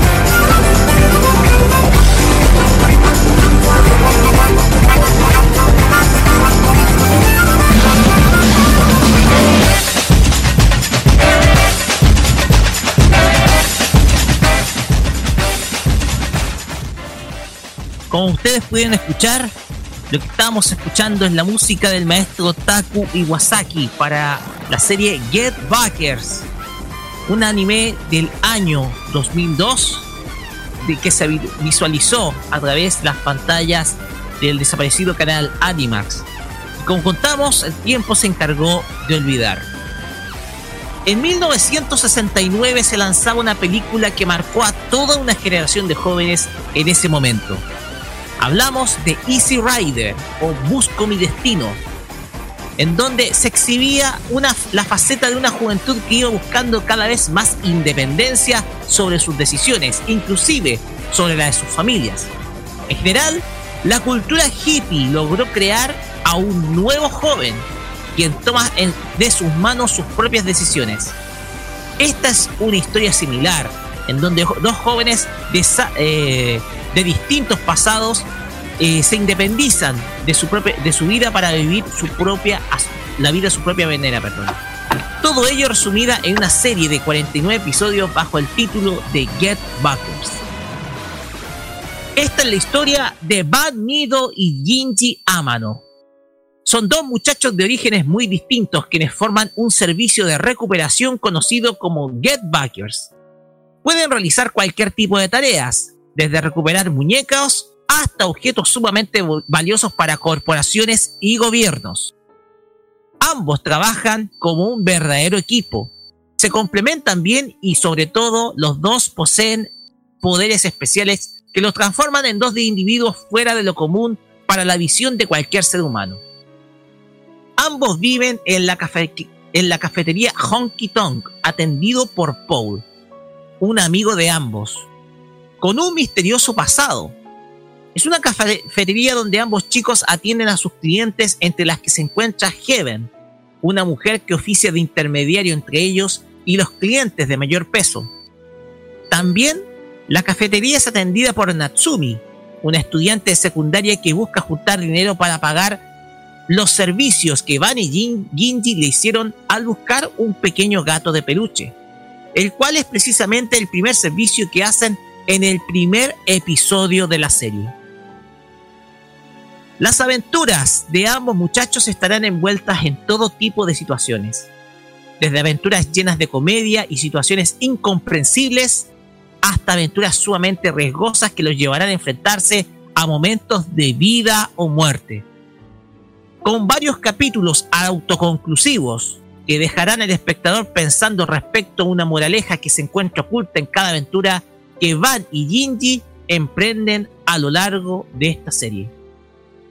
Vamos con los personajes de la serie, comenzando por Van Mido. Es conocido como el agente B dentro de la serie. Es un muchacho que en su infancia fue criado en una familia rica de origen alemán. Sin embargo, es descendiente de la llamada última bruja del siglo XX, de la cual hereda poderes, poderes de carácter sobrenatural. Sus habilidades más importantes son su agarre de 200 kilogramos, que convierte en su mano derecha en un arma asesina. Y por último, está el poder heredado de su abuela denominado como el Yagan, o los ojos malditos, que permite a su enemigo visualizar una ilusión durante un minuto en donde puede llevarlo desde una simple confusión hasta la mismísima locura. Pasamos con el segundo agente, Ginjian Amano es el agente G del equipo. Es un muchacho que se crió en medio del abandono durante su infancia hasta la fortaleza ilimitada. Un refugio donde vive una serie de jóvenes inadaptados de la sociedad. Ginji posee el poder de generar electricidad por sí mismo, lo que lo termina convirtiendo en el rey de la fortaleza por su encabezando su pandilla conocida como los Bolts. Luego de enfrentarse con Van, decide abandonar para siempre la fortaleza para formar equipo con él mismo y así crear la agencia Getbackers. Tenemos a Heaven. Heaven es la intermediaria entre los Getbackers y los clientes más importantes y de mayor peso económico. Es una mujer muy hermosa, pero con un pasado que busca dejar atrás de cualquier forma. Se suma además una, una, una, una personalidad de, de mujer ambiciosa y manipuladora, pues busca desprenderse de cualquier riesgo que se asume en cada una de las tareas. Tenemos a Kazuki. Kazuki es un integrante del equipo de los Bolts, ex compañero de Ginji en la Fortaleza Ilimitada posee habilidades para manejar los hilos, lo que los transforma en un arma mortal. A pesar de ser un hombre, sus rasgos son muy femeninos y en varias ocasiones en la serie se le suele confundir con una mujer. En ocasiones colabora con Bunny Ginji en sus trabajos como un aliado más. Tenemos a Chido. Es otro integrante de la pandilla Los Bolts junto a Ginji y Kazuki. Es conocido como el maestro de las bestias por su comunicación y control sobre los animales. Si bien no se lleva muy bien con Van, en ocasiones colabora en varias de sus aventuras. Tenemos a Himiko Kudo, conocida como la Dama Veneno. Es una muchacha que ofrece un servicio de transporte de objetos valiosos y maneja todo tipo de venenos peligrosos que usa como arma de combate. Por alguna razón, guarda un profundo odio hacia Van, el cual se va atenuando con el paso de la serie. Tenemos a Haruki, un joven integrante del clan Koran y ex miembro de los Bolts. Es un chico mujeriego e incapaz de resistirse a las mujeres.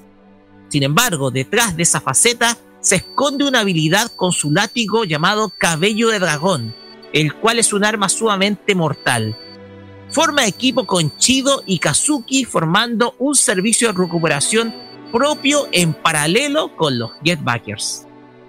tenemos a Paul y a Natsuki, quienes son los que atienden el café Honky Tonk.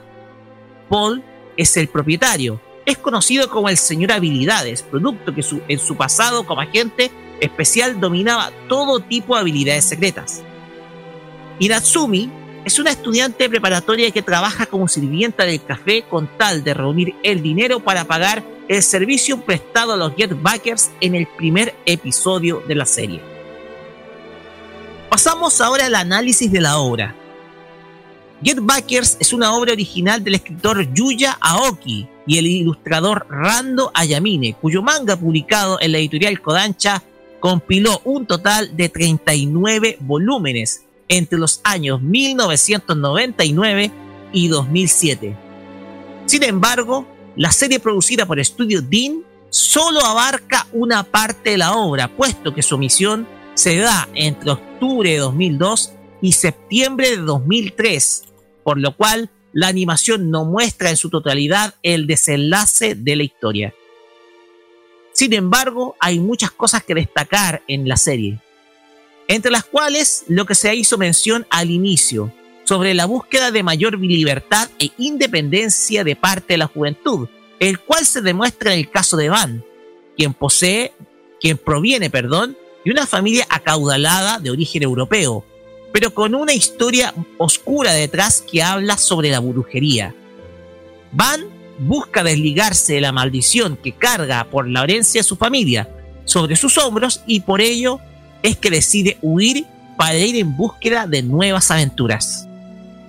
Es uno de, es en uno de esos enfrentamientos callejeros que sostiene con tal de medir su fuerza, en donde va a la fortaleza ilimitada a enfrentarse con el rey de los pandilleros, quien es Ginji, quien luego de una pelea muy pareja decide escapar junto eh, a escapar, perdón, de su destino para conformar un equipo de recuperación con tal con lo cual poder vivir.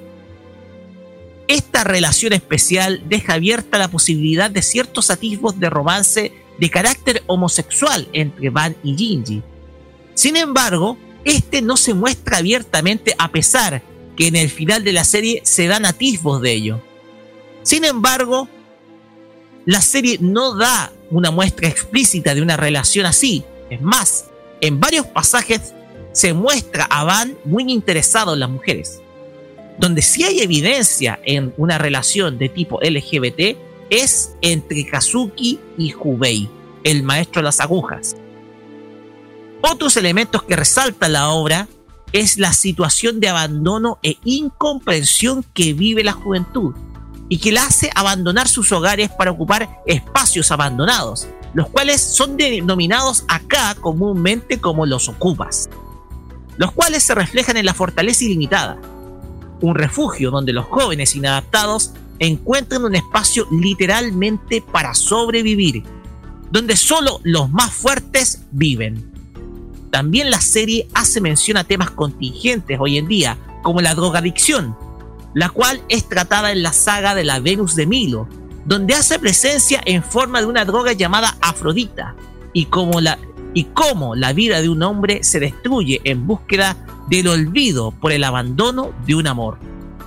En general, Get Backers es una serie que si bien no sigue un patrón lineal y la gran mayoría de sus episodios son autoconclusivos, no deja de ser interesante para ver y descubrir, sobre todo ahora que se encuentra descatalogada y disponible para su visualización libre en plataformas abiertas como YouTube. Con esto cierro este, esta reseña para pasar a la opinión de cada uno de ustedes. A ver, yo. A ver, Game Bakers.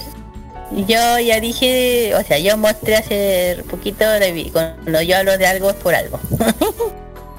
eh, la serie sí, yo la vi completa en VHS hace mucho tiempo. Y después la volví a ver, eh, no me acuerdo dónde, no, dónde la voy a ver, no, no, pero la volví a ver. Eh, es una buena serie, a mí me gustó muchísimo, como dijo, como dijiste, es muy buena y, y de hecho me da pena que muchas series como estas que son del año dos- alrededor de los 2000 hayan quedado en el tintero. Un poco injusto.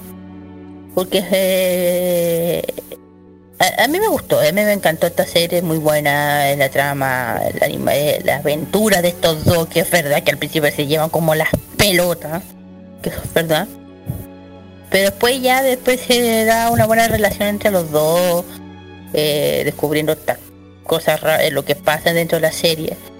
Y, y yo la recomiendo, es una muy buena serie verla, es muy divertida, de hecho tiene un poco de lo que eso de los principios de los 90, princi- principi- eh, final de los 90 más o menos y pensando 2000 esa serie bien que llama harto la atención, pero lo, lo digo, el final yo les digo chicos, o sea, van a quedar con ¿cómo se le puede decir? Eh, a poco. Más o menos eso, prefiero que lo vean chiquillos, no les voy a decir nada.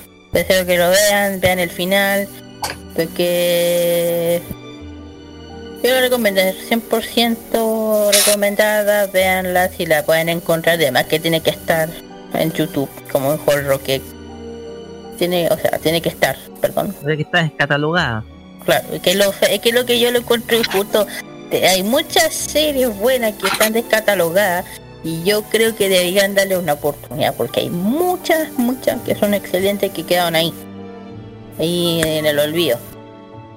Y que bueno que hay que entró que las vuelva a volver a mencionar porque valen la pena ver. Totalmente recomendado, yo lo dije, no lo vuelvo a repetir. Vean. ¿Por qué? Porque yo ya la dije. hasta mucho, hasta mucho tiempo. Recomendable. Recomendable también. Y más recomendable si te si puedes tratar de mencionar el, el cast de actores de doblaje que, que tienen. Vale. De actores de doblaje que contienen. y, y fíjense en los actores que tienen. Eh, está Van lo hace Héctor Indira, Indirago. Ya. Héctor Indirago, que, que para muchos se ubican, él ha sido la voz de Batman en las producciones animadas de DC Comics desde el año 2004. Oh, También hizo la voz de Ira en Full Metal Alchemist. También hizo la voz de Jerry Smith en Ricky Morty. oh, harta trayectoria. Exactamente, también hizo Ah, a el, el, el papá de. Sí, exacto, De exactamente, de Ed y Al de Full Metal. Exactamente. De hecho, el amigo de Ira, ojo, eh, Ira de Full Metal, eh, ojo, eh, Ira es la versión de Full Metal Alchemist, no de del Brotherhood, porque hay dos. Hay dos, hay dos Ira. Mm, exactamente, tam- sí. También hizo también la voz de Bell en Planet Survival y también a Kakimiru Somiya en DNA Square. Ajá. tal como, tal como lo hemos contado hace rato con Roque. Eh, eh, Ginji Amano hizo Rafael Monsalve.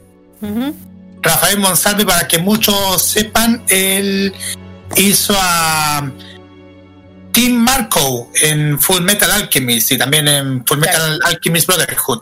E hizo a Tenser en Basilisk. eh, también hizo a en la serie Hannibal.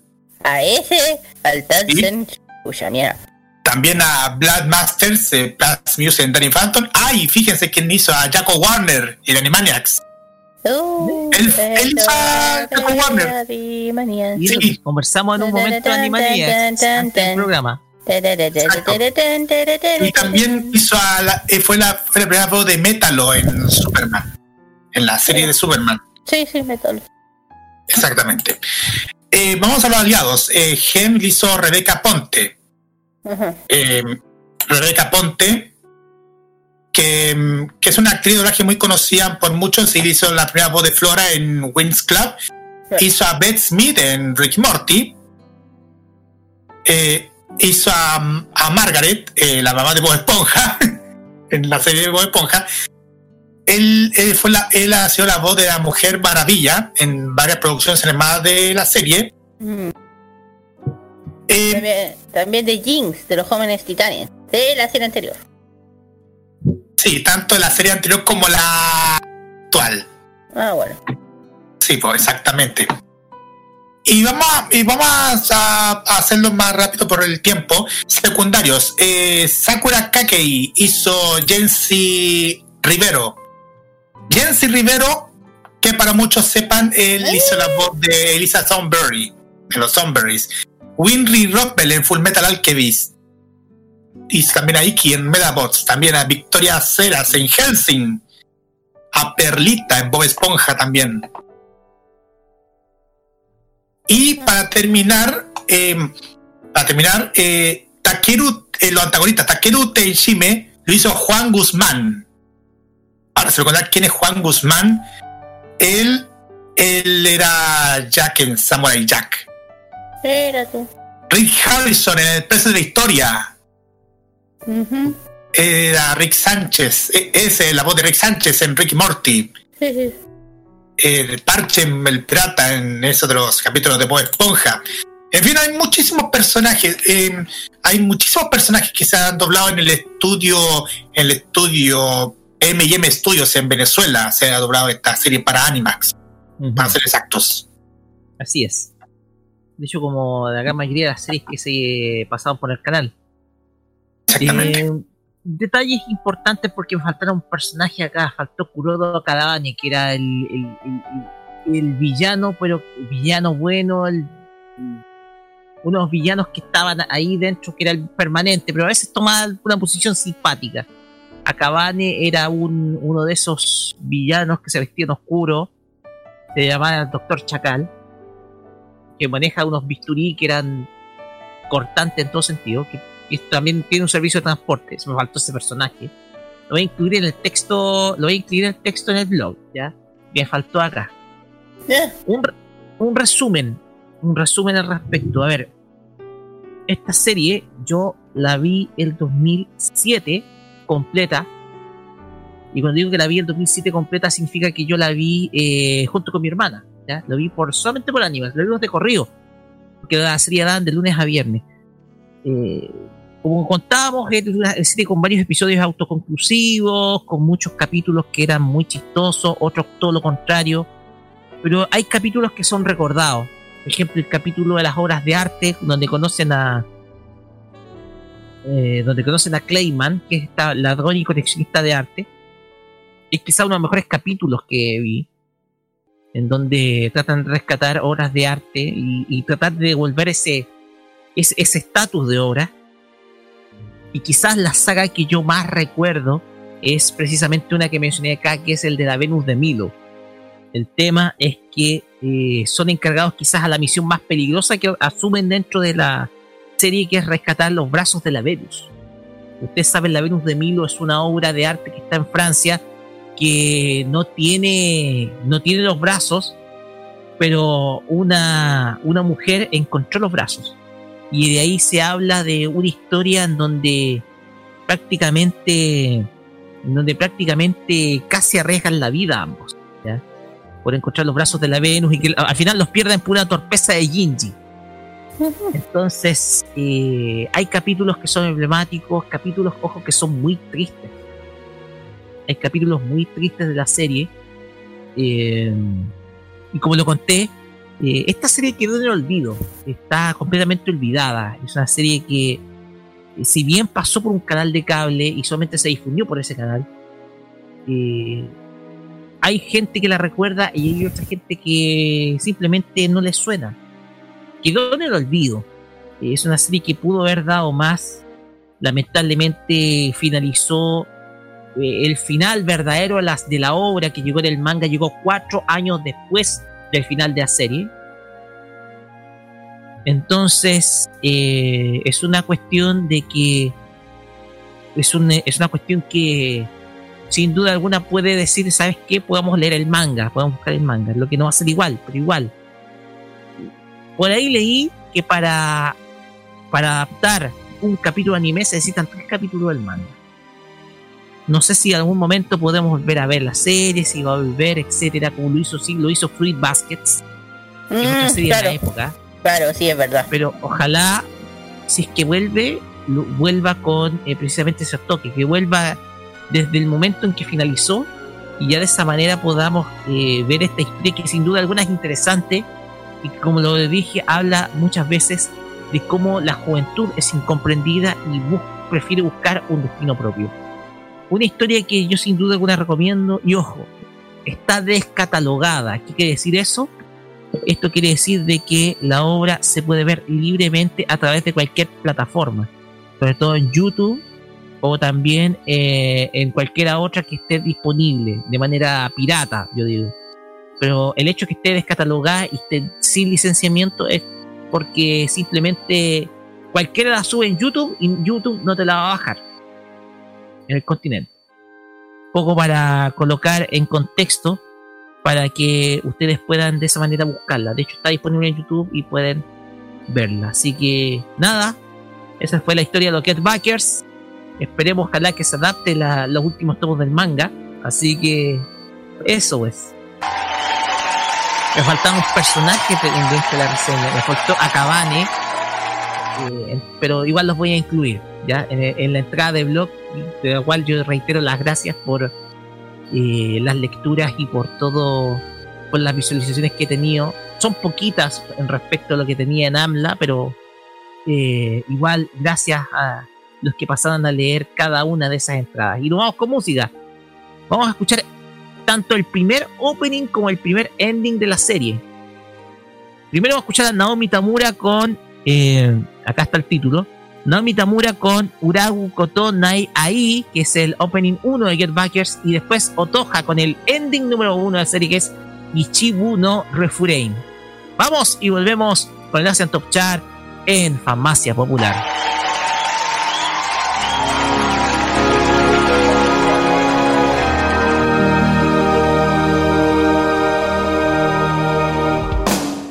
涙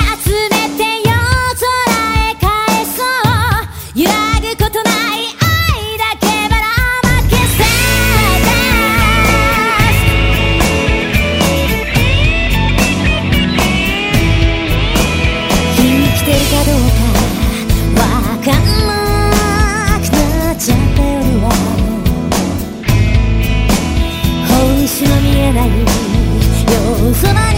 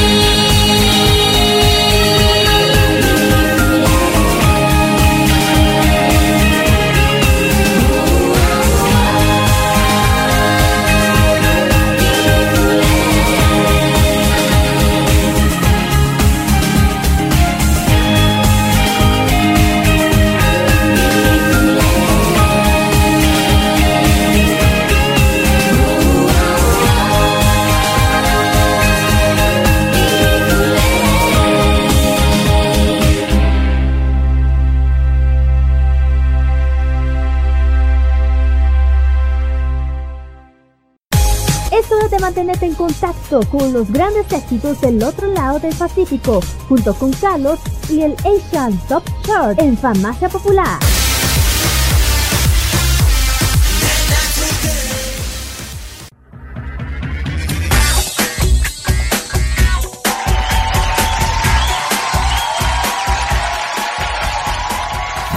Oh, camina, ya yo va. Eso, eso es otro, otro tema. Bueno, la misma canción, pero otro tema. Seguimos acá en Farmacia Popular por modo radio y llegamos a los éxitos de Oriente con Carlos Pinto. Y ahora nos vamos a trasladar varios kilómetros. Así es. Por un momento vamos a separarnos de Japón y nos vamos a ir al otro país, al que está un poquito más cerca. No es Corea, sino el que está un poquito más lejos. China. Carlos. Sí, puede que en un momento pueda poner un ranking de Corea acá en el programa. Puede que en algún momento. puede que en algún momento, quién sabe. Vamos a meternos con los rankings de Corea. De Corea, iba a decir, me, me enredar. De China. De China. De China. Vamos a meternos con, lo- con los temas más escuchados en China. Y vamos a partir del décimo lugar que está, está Cat, Cat Wong con el tema Cradwall. En el noveno lugar está Gigi Leon que está con el tema 100 Story Home. En octavo lugar está Janice Vidal con el tema She Rode All Night. Séptimo lugar está Jackson Wong con el tema Bullet to the Heart. Y para el sexto lugar está One Promise con el tema eh, Lonely Monster. Estos son los temas que están del décimo al sexto lugar. Y ahora, ¿qué va a pasar con el, con el quinto al primer lugar? Ahí lo tenemos en estos momentos.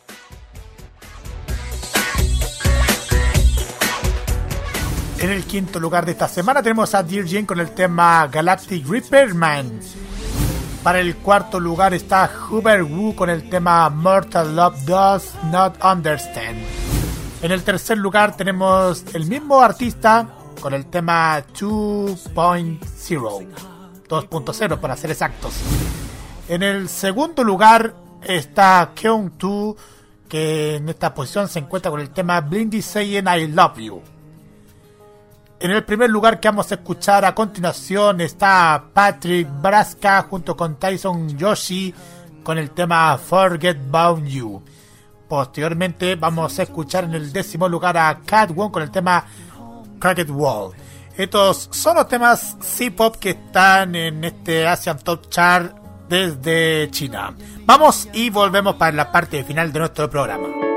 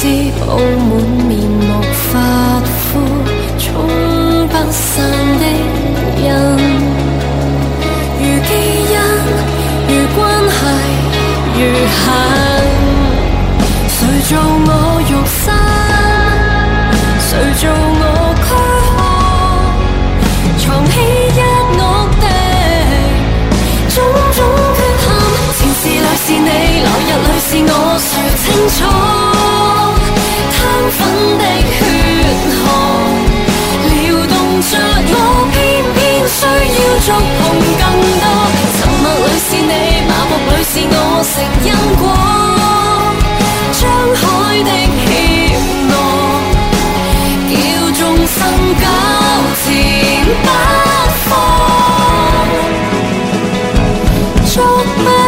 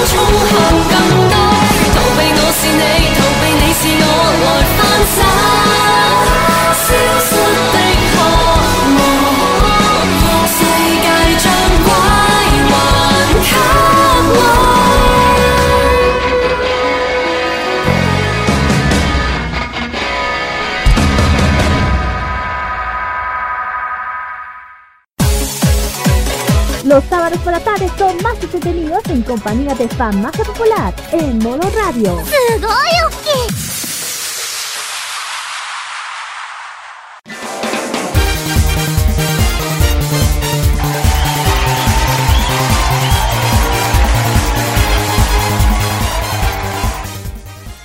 Vamos cerrando. Dejamos de atender esta farmacia popular. Vamos finalizando porque luego en 20 minutos más se vienen los imbatibles por modo radio. Iniciamos con los saludos. Iniciamos con Kira y un Ojeda. Vamos, Kira. Eh, Mira nomás. Un saludo, bueno, un saludo a todos los que siempre saludo, a, al Gabo, a la Dani, a Chico Pinta, a Play Z, a todos los que nos siguen en las redes sociales, a mis amigos, familia, en especial a la gente que nos escucha desde regiones que yo sé que nos escuchan. Eh, un saludo también a la Alice, que la queremos mucho, a la Alice linda. Eh, también un saludo, bueno, dije a Blaiseta, al Gabo, a la Dani, pero repetí, mejor amiga la Sayi. Un saludo a todos ellos que están todos en la misma, están todos en cuarentena. Un saludo a todos ellos y cuídense mucho y no salgan. Nada más. Ay. Sobre las, en- sobre las encuestas, a lo mejor vuelven la otra semana, pero ah, lo voy a estar avisando en el Kate Mod. Así En el que momento ahí, oportuno. El sí, en el Kate Mod, lo voy a estar avisando. Perfecto. Termino. Carlos Pinto, sus saludos. mi parte mía y saludos a, a todos mis amigos que me siguen en las redes sociales, eh, especialmente a ustedes que a ustedes que a ustedes que están en la farmacia, ti Roque y a ti Kira, que, me- que están como siempre. Y los saludos los voy a reservar para más adelante los imbatibles. Ok, Solamente son agradecer la sintonía como siempre. así es. Pues bien, mis saludos, saludos a, eh, saludos principalmente a Eloisa que nos ha venido a visitar últimamente. Eh, agradecerle por también por el apoyo que le ha dado sobre todo a, a Rocío en eh, estos momentos. saben. Eh, también un gran saludo sobre todo a, a, a ver, quiero mandar un saludo acá especial a, a, mi vecino, eh, sobre todo a Juan Andrés, a quien le mando un gran saludo, sobre todo mucha fuerza a su padre que está viviendo momentos complicados. Ha tenido que ir a un. tuvo que afrontar una cirugía de emergencia. Para aquellos que no ubican, estamos hablando de Juan Carlos Miño, el famoso Che Cumbia, que es el botillero, el cantinero de. que está. eh, botillero y cantinero acá, que es vecino mío, que lamentablemente tuvo un accidente.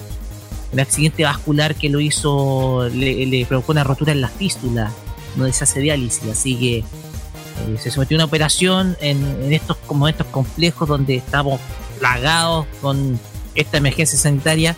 Entonces mi saludo y mi apoyo para familia eh, este gran amigo que es, es Juan Carlos, que es el, el Che Cumbia, que es el, cantinero, eh, vende licores y cerveza y toda la cuestión, pero el cantinero, igual es eh, un gran saludo y todo el apoyo para ellos. Y principalmente eso, y de ahí voy a dar más saludos en, en los imbatibles, así que eso no más. Pues bien, eh, finalizamos esta farmacia, finalizamos eh, este capítulo número 138, miren, ya vamos avanzando, finalizamos también mayo y será nuestro reencuentro el próximo sábado con más entretenimiento friki acá por modo radio, al mismo horario de siempre, recuerden, nuestro podcast está actualizado, ya el, el día lunes se va a, a subir este capítulo para que ustedes puedan escuchar. Y mañana por supuesto la repetición a las 3 de la tarde, después de la repetición de la cajita con Roberto Camaño.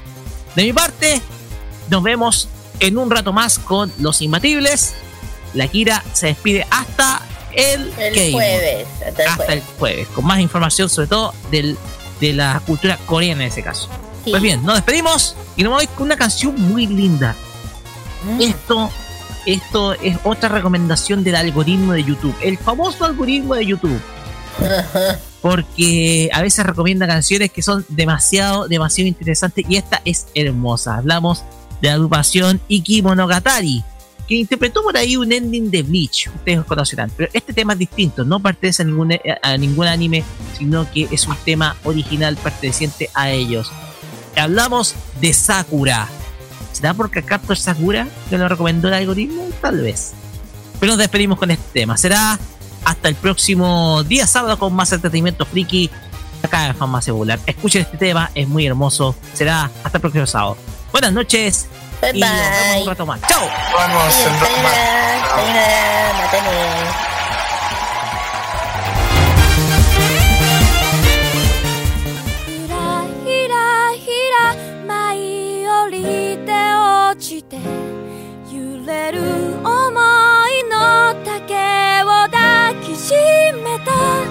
きみとはるにね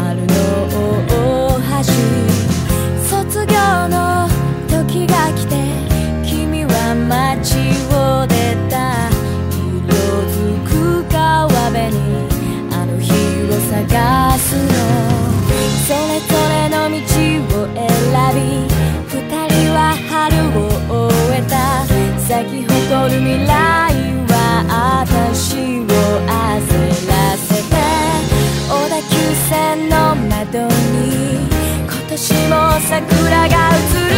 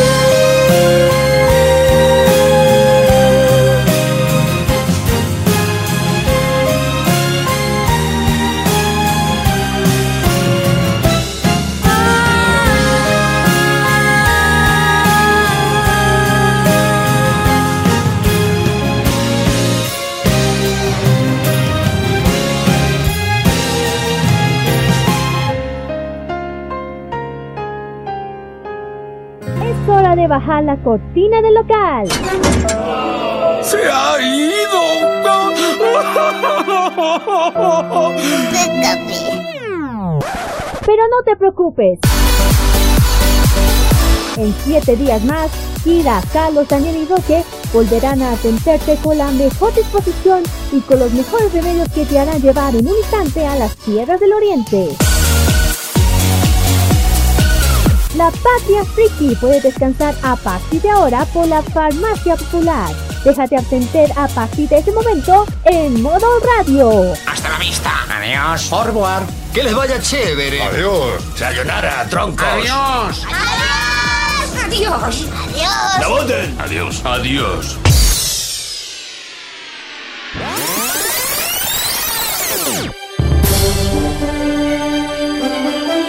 Quédate con nosotros, porque en unos minutos vienen los imbatibles en modo radio. El que se escuche fuerte, ¡aplauso!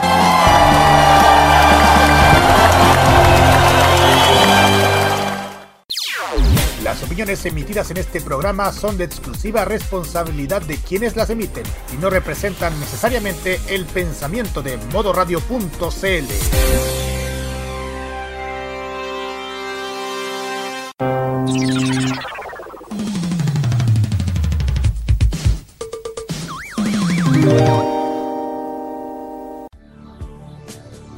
En modo radio, te ayudamos a enfrentar de mejor manera el coronavirus.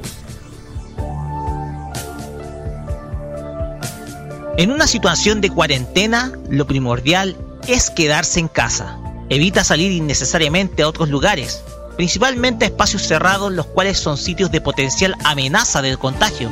Solo hazlo si necesitas comprar suministros o medicamentos.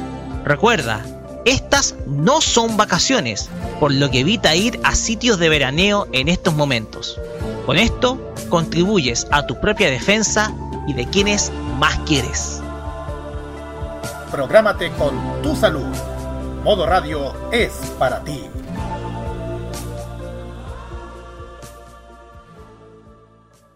Prográmate con modo radio.